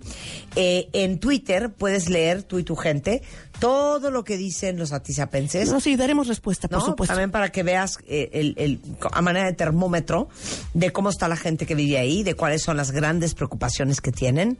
Este, igualmente, así como nosotros le exigimos a nuestro gobierno, a nuestros alcaldes, a nuestros presidentes municipales, también hay que autoexigirnos. El tema de la basura, el tema del desorden, del tráfico, el tema de, este, yo qué sé, el desperdicio de agua.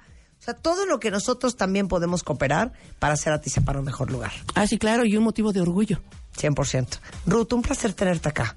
Es arroba Ruth Olvera N en Twitter, por si la quieren seguir. En Facebook, Ruth Olvera Oficial. Y en YouTube, Ruth Olvera Nieto Oficial. Y aquí a la orden siempre, dando la cara como debe Siempre, ser. Exactamente. Eso. Muchas gracias, Ruth. Al contrario, Me gracias gusta a una mujer por... con pantalones. ¿Cómo no? Claro que sí. Ah, sí, esa es mi fama. Ese es como debe de Suavecita ser. no soy. Sí. Mi marido dice que parezco hombre. 11.54 de la mañana, hacemos una pausa. Vidal Schmiles en the house. ¿Cómo crear un eh, una, una pertenencia familiar, un sentido de pertenencia con tus hijos, en tu familia? ¿Y qué es eso de amarse a uno mismo? Qué cosa más rara, dice ahora Medina. Regresando del corte, no se vayan. W Radio 96.9. No te pierdas a nuestro invitado más especial del año. En la cabina de W Radio. Con Marta de Baile. You better watch out. You better not cry. You better not pout. I'm telling you why. Escríbenos y conéctate vía Facebook Live por Marta de Baile y sigue la transmisión especial mañana. Marta de Baile y. Solo por W Radio. Bebemundo presenta. 12.06 de la mañana, de la tarde, del día en W Radio. Vidal Schmiles en el gran pedagogo, fundador de Escuela para Padres, autor del libro Disciplina Inteligente, un gran bestseller, y Berrinches, su manejo eficaz. ¿Cómo le haces para crear unión y sentido de pertenencia en la familia? Bueno, hay Qué que- fuerte tema, ¿eh? Ah, claro. Es que las familias tenemos eh, todo tipo de esquema, independientemente de su estructura. Uno de los puntos más importantes donde necesitamos conexión y vínculo para tener bienestar, porque somos seres sociales, y es la familia donde eso ocurre, pero lamentablemente la realidad no siempre va por ahí. ¿Por qué? Porque estamos muy distraídos y en la actualidad estamos tan metidos en los dispositivos que de verdad, tratando de postear y mostrando lo feliz que somos como familia, dejamos de serlo. Claro. Eh, este, de verdad, creo que una de las recomendaciones fundamentales en este fin de año, aprovechar el pretexto del fin de año, porque es un pretexto, es, es, un, es un ritual, estoy de acuerdo, pero ese ritual se basa en creencias que pueden servirte como un recurso psicológico para cerrar ciclos y de a de veras iniciar nuevos. La Madre Teresa de Calcuta dijo algo muy importante, dice, ¿qué puedes hacer para promover la paz mundial? Ve a casa y llama a tu familia. Wow. Vaya frase, ¿no? Qué Vaya, fuerte. Claro.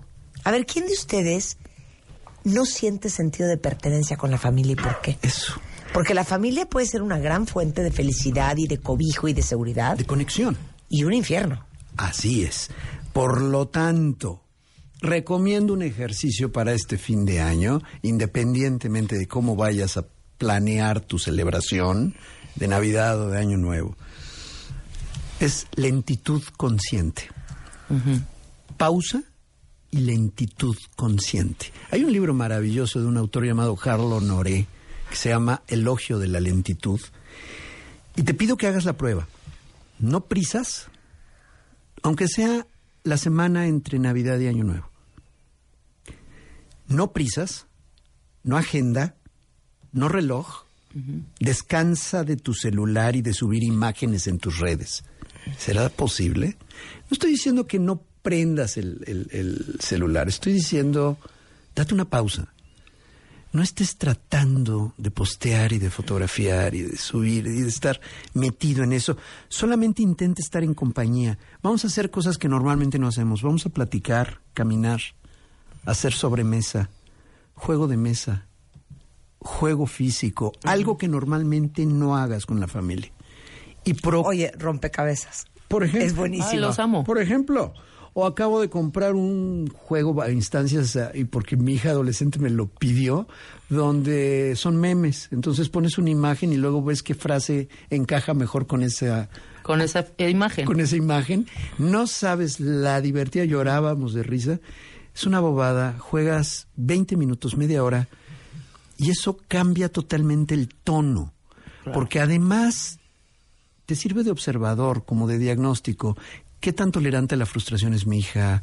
¿Qué tanto puede divertirse o qué tan estresada está? O sea, yo puedo observar a través del juego muchos indicadores del bienestar o malestar que está teniendo cada integrante de la familia. Ahora, la pertenencia y la unión no es que todo el tiempo estemos juntos. Hay que equilibrar el tiempo de convivencia con tiempos para actividades en espacios propios. Si hay momentos a fuerza, por favor, de que hagas lo que a ti se te pegue la gana, un par de horas, y realmente no tengas que estar pegado a los hijos o tus hijos pegados a ti. Ese punto puede ayudarte. Y te propongo que hagas rituales.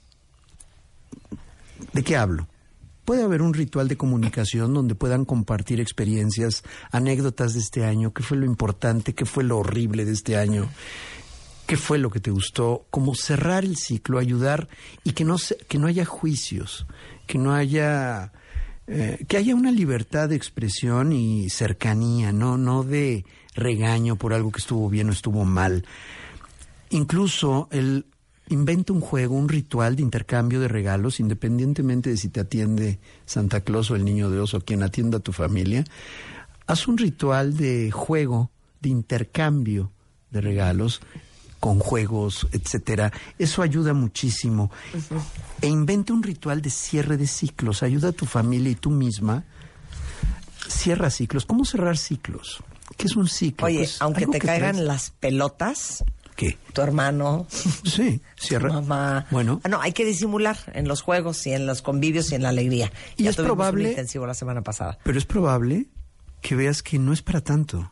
Y cambia la energía, además. Cambia la energía, Cambia cambia, la atmósfera, ¿eh? Y, y- y que te estás ahogando en un vaso de agua a veces, o que estás sobre reaccionando. Y, eh, y eso es parte del cierre de ciclos al que quiero llegar en este momento, Marta. El cierre de ciclo es, primero suelta. Deja de estarte aferrando a tu resentimiento, a tu coraje, a tus cosas. Aunque sea, actúa de manera cortés, aunque todavía no te nazca, tal vez, el gran afecto por alguien, ¿no? Pero suelta. El primer punto es que nos aferramos a elementos tan nocivos. Asume la responsabilidad de lo que te corresponde, porque por principio de cuentas tú estabas en eso.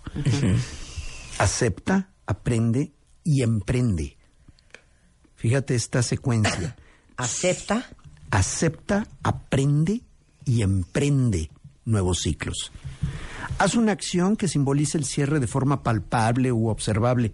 Por ejemplo, escribir y quemarlos. O escribir y agradecer lo que aprendiste por la experiencia. A veces significa algo equivalente a gracias, pero ya no juego más. Gracias, pero ya no sigo. Ya no voy a seguir en eso, o gracias, pero ya no voy a estar en esa relación o en esta forma de relación. Y eso te ayuda a verdaderamente darle un significado y una trascendencia. Y además tus hijos no van a olvidar estos rituales, ¿eh? Eh, lo van a tomar como un referente. Buen trato, cuando corrijas a tus hijos, luego hay unas gritaderas, unas mentadas de madre eh, eh, por la organización de la fiesta. Ah, tenemos, Ah, ah, tenemos simulacros de esto. ¿Cómo simulacros de esto? Simulacros que son de pronto toda la ansiedad, la no tolerancia, el nervio, se juntan un solo día y ese día es 24 de diciembre. Así es, es Pues, como casi casi como cuando te vas a casar y que estás histérico. Vidal, hombre, ve a los niños, ya están abriendo la Coca-Cola, Vidal, por favor. Otra, ¿Quién otra. les dijo que abrieran las rejas? Ya se metieron los perros, hombre. El perro ya se tragó la todo pierna. es nervio, todo es angustia y todo. Todavía no abran los regalos, por favor. A ver, niño, Vidal, dile al niño que deje el regalo ese de Liverpool ahí. ¿Qué tal? ¿Qué tal de angustia horrenda? Es que no puedo la ¿Qué risa. tal? Ya párense, por favor, vamos a, vamos a cantar la posada. Esa es la mamá de Rebeca. La mía es. Y no vamos a abrir los regalos. Muy largo han hecho esta Navidad. Yo ya estoy agotada, ya me quiero ir. Mamá, son las nueve de la noche. disfruta, mamá. Es que estoy agotada, ya muy largo lo hace la Marta. Solo está dando vuelta y vuelta. Esa es mi mamá. Bueno, no cargues con toda la responsabilidad tú. Que sea nuestra fiesta. Y es parte del ritual. Y eso es... eh, mira, yo sé que tenemos poco tiempo, pero quiero adelantarme un poco en este cierre. No des nada por hecho ni para siempre. Valora lo que tienes hoy, de veras, solo por hoy.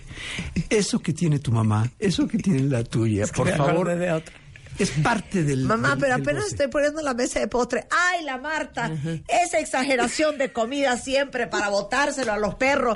Yo no sé por qué gasté ese dineral, ese montón de pasteles y nadie se los va a comer. Sí, ya te arruinó el comentario, ¿no? Y yo esmerándome con la maldita mesa. Ay, no, te qué esmeres risa. tanto. reparte, Sí, delega. sí, sí, sí. Tú, tú- Tienes toda la razón. oye, toda la, la- la habilidad ejecutiva que aplicas Ay, en Dios tu mío. empresa, por favor, aplícala ahí. Sí, exacto, Le toca exacto. a tu hermana X cosa, a ti Claro. otra cosa. Y tú llegas y dices. Eugenia de baile, te tocan todos los postres el 24. Sí. Roberto, tú traes las burbujas. Bien. No te toca a ti todo. Bien. Otra. Abre tu casa a los invitados de tus hijos.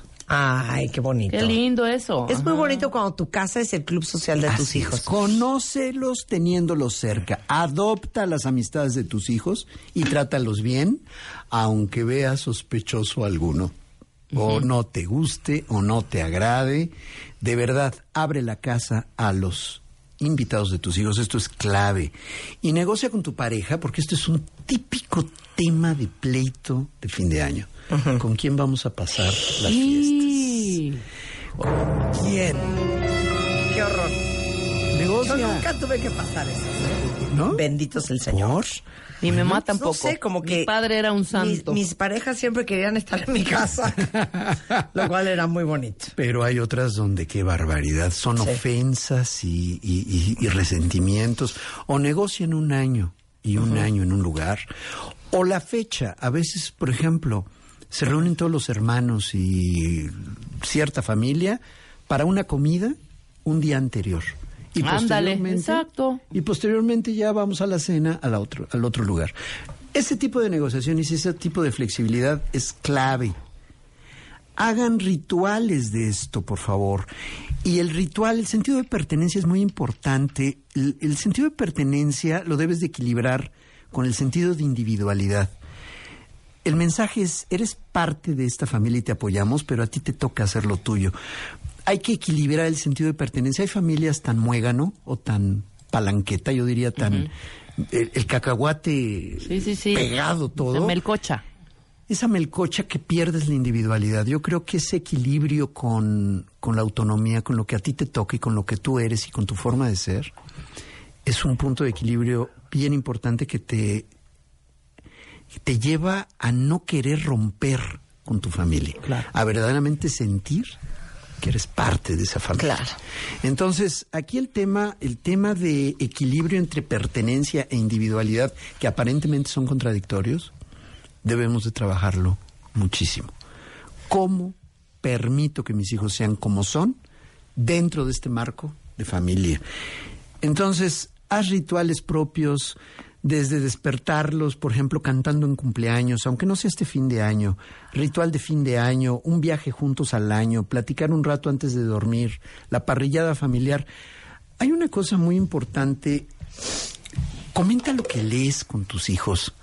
Lean en la noche con los pequeños, cuando tienes hijos pequeños, de verdad, no te pierdas este ritual de leer el cuento, Claro. o que te lo cuente ella o te lo cuente él, y de darle la lectura apropiada para la edad.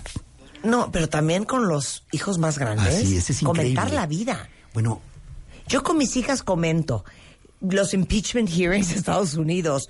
Comento Ah, sí, comentar el la vida, escándalo claro. de no sé qué. Comento eh, a- ahora lo de la primera ministra de Finlandia. Uy, la O sea, chiquita yo esta de comento la vida 34 con años. ellas. me acaba de... Hasta les consulto. Es- Mira, eso está ¿qué te escribió con tu hijo. The scientific revolution is not a revolution of knowledge, but a revolution of willingness to admit ignorance. ¿Ve? Y me manda un GIF con una... Con una caquita bailando. No, no, no, Ah, con ¿qué una es? explosión nuclear Ah, en la sí, cabeza, sí, de que sí. le voló la cabeza. Estaba leyendo un libro que se llama Sapiens, de Harari, que es un librazo, y estábamos platicando esto, él está en Japón ahorita. Entonces, ese tipo de vínculo, esa lectura de las padrísimo. cosas, te da un sentido de pertenencia aunque la persona esté en Japón. Sí, claro. O sea, este tipo de comunicación, esto es algo que debes de aprovechar. Y Marta, yo no sé, lo que platicas con tus hijas puede ser desde lo que está aconteciendo en un lugar como la lectura de algo, ¿no? 100%. Eso es clave. Y eso es un- 100%. Ahora, yo nomás no quiero que te vayas sin, sin, sin compartir tu visión toqueante, ¿qué tal? Toqueante, a lo siguiente. Dice aquí un cuentaviente, yo siempre me he sentido marginado en mi familia y hace año y medio decidí cortar relación con mi familia paterna y me siento mejor. Mi pregunta es la siguiente. Hay una distancia también sana con la toxicidad familiar y con, la toxicidad de ciertos miembros de la familia. 100%. Yo lo vivo. ¿eh? Que se vale. Yo lo vivo totalmente, te lo digo tal cual. Sí, sí. Hay personajes de mi familia sanguínea Con los que no puedes. Que no puedo. Y mejor, Que no te hacen bien. Y mejor estoy lejos. Y se vale. Pues es que es supervivencia y es amor propio. ¿eh? También tiene que ver con eso, porque cuando una persona es tan tóxica que su presencia, sus comentarios, lo que dice, su intencionalidad es totalmente destructiva, bueno, lo harías con cualquier persona. El que sea parte de tu familia no necesariamente lo exime de eso. O sea, te tienes que defender de ello. Y eso es parte fundamental también de tu salud emocional, mental y bienestar. Ahora, no se Siempre trata- y cuando seas una persona trabajada. Porque si no Porque es también hay jarritos de tlaquepaque de, ay no, porque a mí no me... No, sin payasadas y con seriedad. Y con sanidad emocional. Y desde un buen lugar, no de atacar, no de apartarte, no de alejarte, no de mezquindad, no de, de, de, sino porque verdaderamente eres una persona muy trabajada, que tiene la conciencia y el sentido de autoprotección de saber qué es lo que no te hace bien. Por- porque si no, como dices, el jarrito de tlaquepaque y el hecho de que lo que tú has hecho dañino lo justificas claro. asignándole la culpa al otro. ¿no? Entonces sí, efectivamente tienes toda la razón en ese aspecto de qué tan trabajado estoy y que no estoy yo propo- propiciando ese, ese desencuentro familiar. Hay un límite a los intentos de unión familiar, ¿eh? Hay un límite. Hay momentos donde efectivamente te tienes que desconectar. Cuando hay de verdad gente con, pues, con un proceso no manejado y que te hace mucho daño. Punto. Entonces, claro. vámonos por ahí.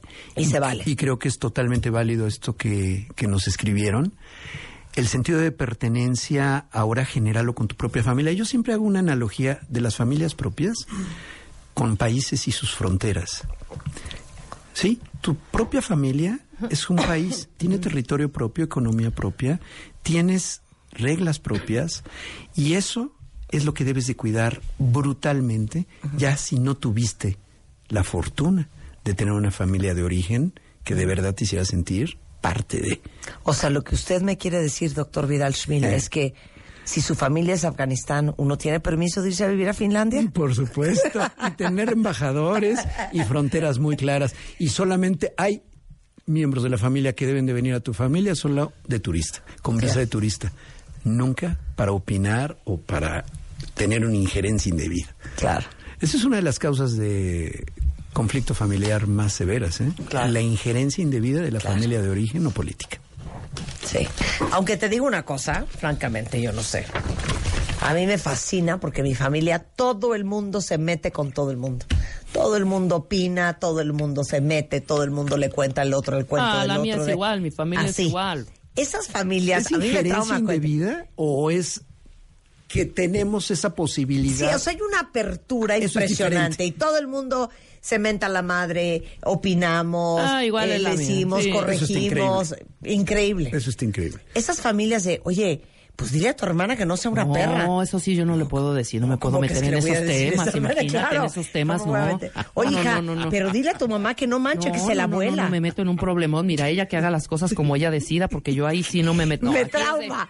O sea, yo no doy crédito. Sí, no, aquí es de, a ver, Liliana. No, a ver. ¿Por qué estás diciendo no sé qué, no sé cuánto? Ay, yo no dije, mamá, no sé cuánto. te pasas, hija. Mamá, ¿qué te pasa? Estás loca. Oye, Rebeca, hoy andas desatada, traes un personaje maravilloso. Oye, Ay, te digo una cosa, pero, güey, tu hermano está loco. ¿Por qué no le dices que No, cómo no, no, fue no, a hacer? No, no, no, Marta, o sea, mi hermano no, no, ¿y para qué quieres un pleito de que dure un año? No Mejor puedo así. creer, cuentavientes.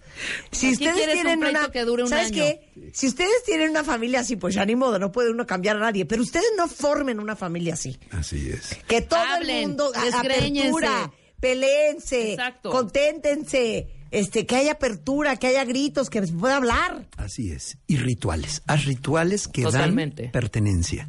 100%. Rituales bien propios y privados. Claro. Por ahí va. Bueno, Vidal Schmil es un maestro en escuela para padres, en el arte de la paternidad. De hecho, tiene toda una plataforma digital para que ustedes no importando en qué parte de México o el mundo estén, se sigan preparando todos los días y encuentren inspiración y guía y, y- y- claridad de, de qué están haciendo bien, qué están haciendo mal y cómo pueden corregir. Por supuesto, y en el 2020 viene una, una, la creación de una comunidad más importante de madres y padres, no solamente los cursos, no solamente las conferencias grabadas, es como el Netflix del parenting. Esta es la idea y viene un proyecto muy grande para 2020 con nuevos cursos y con mucho más videos. De verdad, encantado de colaborar, de aportar, de apoyar y muchas gracias Marta. Oye, verdad. entonces se pueden meter ahorita, hoy, en este momento, están más de 300 videos. Hay, hay arriba de 100 videos en este momento. Exageré. Un poquito, Sí. Pero eh, eh, pretendo llegar a los 300 videos en 2020. Tenemos un curso de disciplina inteligente, paso a paso, completo, 27 clases en video, que puedes ver a la hora que se te pegue las- la gana, las veces que quieras hasta que lo entiendas. Descargas un PDF con ejercicios, berrinches, su manejo eficaz. Todavía me preguntan sobre los berrinches, ya solamente los refiero a este curso. Y más de 65 videos de distintos temas, desde educación sexual, educación emocional, habilidades sociales, valores, aprendizaje y escuela, absolutamente todo en escuelaparapadres.com. Y generaremos una comunidad de intercambio de experiencias entre madres y padres de familia que yo creo que va a ser oro molido. Te queremos, Vidal, te queremos. Es Gracias. escuela-padres en Twitter, escuelaparapadres.com. Ahí pueden encontrar Y a Vidal. Facebook, y Escuela todos para sus Padres de. Vidal Schmil. Muchas gracias, Vidal Schmil. Bueno. ¿De dónde es Schmil? Nunca te he preguntado. Alemán. Ay, es obvio. Sí, ¿Sabes qué, Vidal Schmil. Schmil? Ich liebe dich. Sí, pero Herrera es de Ajá. Sinaloa. Ah, no, ya Entonces, vale, bueno, vale. es una mezcla. Sí, ahí, ya vale. bastante. Oigan, son las 12.27 de la tarde en W Radio. En un momento más vamos a regresar con mi adorada Aura Medina. ¿Qué onda con el amor propio? W Radio 96.9. Pierdas a nuestro invitado más especial del año. En la cabina de W Radio. Con Marta de Baile. You better watch out. You better not cry. You better not pout. I'm telling you why. Escríbenos y conéctate vía Facebook Live por Marta de Baile y sigue la transmisión especial mañana. Marta de Baile y. Solo por W Radio. Película W. Programa de cine de W Radio 96.9. A ver, les tengo que ser muy honesto. A mí me encanta el cine policíaco que juega con un personaje golpeado por la vida, que es llevado a una situación límite como en las cintas Muerto al llegar, Al filo de la oscuridad y Amnesia. Y es por eso que te recomiendo el film El Informante, pues es un thriller emocionante y audaz. Quizás no les guste a todos los espectadores, pero la verdad es que a mí Gaby me dejó con la boca abierta. ¿Y de qué trata? Pues bueno, imagínate a Liam Hemsworth en Nueva York. Él se dedica al lavado de dinero, pero un día buscará respuestas desesperadamente tras despertarse sin memoria, con mucho dinero, drogas y un violento grupo de policías corruptos persiguiéndolo. De película W. Con Gaby Cam y Leo Luna. Viernes 8 de la noche. Repetición. Sábado 2 de la tarde. De película W. El programa de cine de W Radio 96.9. Marta de baile. Solo por W, w Radio 96.9. Estamos de vuelta. Nacimos, éramos perfectos, inmaculados, puros y llenos de amor. Y un día se nos perdió el amor propio.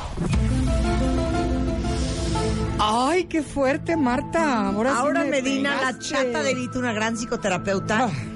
Ya, no les vamos Ya, a explicar qué es No, el amor no, propio. Ni, ni tampoco quiero decir de alguna manera todo el proceso de cómo lo perdimos, porque Sí. lo hemos hablado miles Ya, de veces. lo perdimos. Yo lo que quiero hoy es Se perdió. un poco de pragmatismo. Y no este sabemos dónde. Recuperarlo. Hay tantos talleres y tantos libros Exacto. y tantos asuntitos de que cómo supuestamente nos las pasamos haciendo miles de, de ¿cómo se dicen estos, este, cómo se llama, aseveraciones y afirmaciones y, y viéndonos en el espejo y diciéndonos yo soy fregona y soy maravillosa y, y me lo merezco todo, pero cada vez que hacemos todo esto, todas esas voces en el inconsciente, que son los programas envirulados de toda la vida, te gritan, ni madres, No te mereces nada. Claro. Eres una porque de veras, a lo mejor Flor del fuerte. fango. Flor del fango. Me encantó. Pero sí. Entonces, lo- mi propuesta de hoy es entender una cosa que yo creo que es lo que, lo que la mayoría podemos decir nos ha funcionado. Acciones. No podemos convencernos con pensamientos positivos, con, tratar de vernos en el espejo y decirnos a nosotras o nosotros mismos, yo valgo mucho, valgo 100 y soy, me merezco todo el amor, porque hay una fuerza muy profunda y muy grande en el inconsciente y de veras, ¿eh? está funcionando en contra de nosotros. Entonces tenemos que saber que dentro de nosotros hay una programación que está en contra de amarnos, en contra de vernos bien y empezar a realizar acciones concretas, Bien. prácticas y reales acerca de cómo poderme empezar a amar. Y la primera frase que les voy a decir es, actúa como si de veras. Act as if. Actúa como si de veras te quisieras. Fake it till you make it. Until you make it. Exacto. Y es, es cierto, ¿eh? Sí sucede. Porque empiezas a... Yo no, no está aquí Calixto y yo no soy la experta que es Calixto, obviamente. Pero sí tengo entendido que vas sacando a tu mente de ese programa, vas borrando los programas con cada acto de amor hacia ti misma. Claro. Y en esos actos de amor, no va a dar mucho tiempo decirlos todos, pero los vamos a subir a la página. Por favor, léanlos, porque sí son actos como muy, acciones muy concretas hacia lo que A ver, tienes que hagamos hacer. unos ejemplitos Por ejemplo, claro que sí. Eh, Claro que sí, como no, dice ahora. Abandona la autocrítica y la autodepreciación. Deja de echarte al suelo. Sí, exacto. Porque además es un como mecanismo escondido de yo me echo al suelo primero antes de que tú me eches a mí. Sí. Para que no sí. me para Yo que me no hundo primero yo antes me de que hundo. tú me. Entonces, esa vocecita que todo el mundo me dice, ahora es que no me la creo. Claro que no te la crees y menos te la vas a creer si continuamente te estás juzgando. O sea, cáchate, por Dios. Necesitamos estar presentes con nosotras mismas. Esa es la falta de amor. No ser capaz de vernos y de cacharnos en esos juicios tan duros que nos estamos diciendo cuántas veces al día.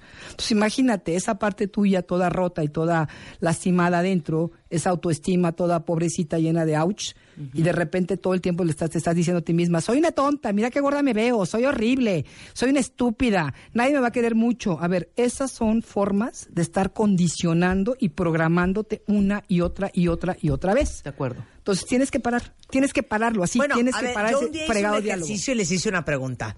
Si a ustedes hoy les encargan que tienen que cuidar a una niña de 8 años. Exacto, exacto, buenísimo. Y la tienen que proteger y cuidar y, y guiar y, y ayudar y querer y proteger. ¿Ustedes se tratarían a esa niña como se tratan a ustedes? Buenísimo. Una extensión tuya. Mi pregunta es, Sí, sí, sí. todos tenemos a esa niña y ese niño adentro. Todos tenemos esa parte bien tierna, bien. ¿Por qué te permites, por qué Eso. ahora sí que te tratas de esa manera? Exacto. Cuando si fuera alguien más, yo creo que no lo tratarías así. No, de hecho, si fuera alguien que tú quisieras mucho, no lo harías. ¿Por qué No lo lo haces contigo? ¿Por qué te dices 100%. esas cosas continuamente? Entonces, Rebe, ese es un ejemplo. Otro más, renuncia a las quejas, deja de quejarte todo el día, la queja te debilita, te bloquea, te llena de culpa. Cada vez que te quejas de algo, puedes cambiar eso, cámbialo. No puedes cambiarlo, cambia tu actitud, de verdad. Y no son palabras mías, son de Víctor Frank, pero son muy sabias. Te quejas, te quejas, te quejas. Aprende a poner límites. Deja de creer que va a llegar alguien maravilloso que va a respetar tus límites sin que tú le digas dónde los tienes. Muy bien. La gente te va a respetar si tú le dices hasta dónde. Otra que ahí va fuerte y para estas épocas más. Convive tampoco como sea posible, incluso nada de tiempo, con miembros de tu familia y con amigos que repiten estos patrones de falta de respeto, de no respetar tus límites, Relaciones de tóxicas. de relaciones tóxicas. Reconócelas, no pasa nada. No te vas, no te vas a ir al infierno. O sea, y eso no, no- no significa tampoco dejar de querer a esa persona. Puedes adorar a esa quieras, persona. la adoras, pero perdón. Pero te quieres más tú. no me funciona. Exacto. Exacto. te quieres más tú y entonces tú lo dijiste una vez, ¿cuál fue la frase que dijo Rebeca? ¿Cuál? El problema no es que no te quiera el otro, el problema es que tú no te quieras. Lo Exacto. dijiste y aquí, me Marta se acuerdo. burleteó de mí. Ay. No, no, pero tienes no. Y tengo toda la boca llena. Tengo toda la boca llena No de razón. payasa. No, hay que quererse y hay que cierto. perdonarse. Entonces está muy bien que quieras a los demás, pero no lo- pero tú te, te tienes que querer más, ¿no? Entonces rodéate de personas que apoyan tu crecimiento y tu empoderamiento. Construye re- redes de apoyo, de expansión, de veras amistades que aporten en tu vida. Bien. Y no que todo el tiempo te estén fastidiando. Encuentra y cultiva hobbies que te den gozo e inspiración. Esto es bien importante. No nos damos el tiempo muchas veces y en esta ciudad todo el mundo está tan ocupado y, Y está corriendo cañón tanto. que hay cada vez menos gente que conozco y cercana que tenga hobbies. Qué, qué fuerte, Antes ¿no? teníamos. ¿Cuál es tu hobby, Marta? ¿Cuál es tu hobby, Marta? ¿Cuál es tu hobby, Martita? Pues, de shopping online. Shopping online. Que no sea ese. Ordenar y trapear. Pero, por ejemplo. ¿a ti te gusta tu casa? ¿Te, te gusta tenerla Me bonita? trastorna. ¿Te Su jardín. casa, redecorar el Ok, jardín, el cuento, hobby. ordenar, cambiar cosas. Mover un San Miguel, de yo te otro- juro, de un soy feliz sacando, sacando a, a caminar a mis perros, me encanta.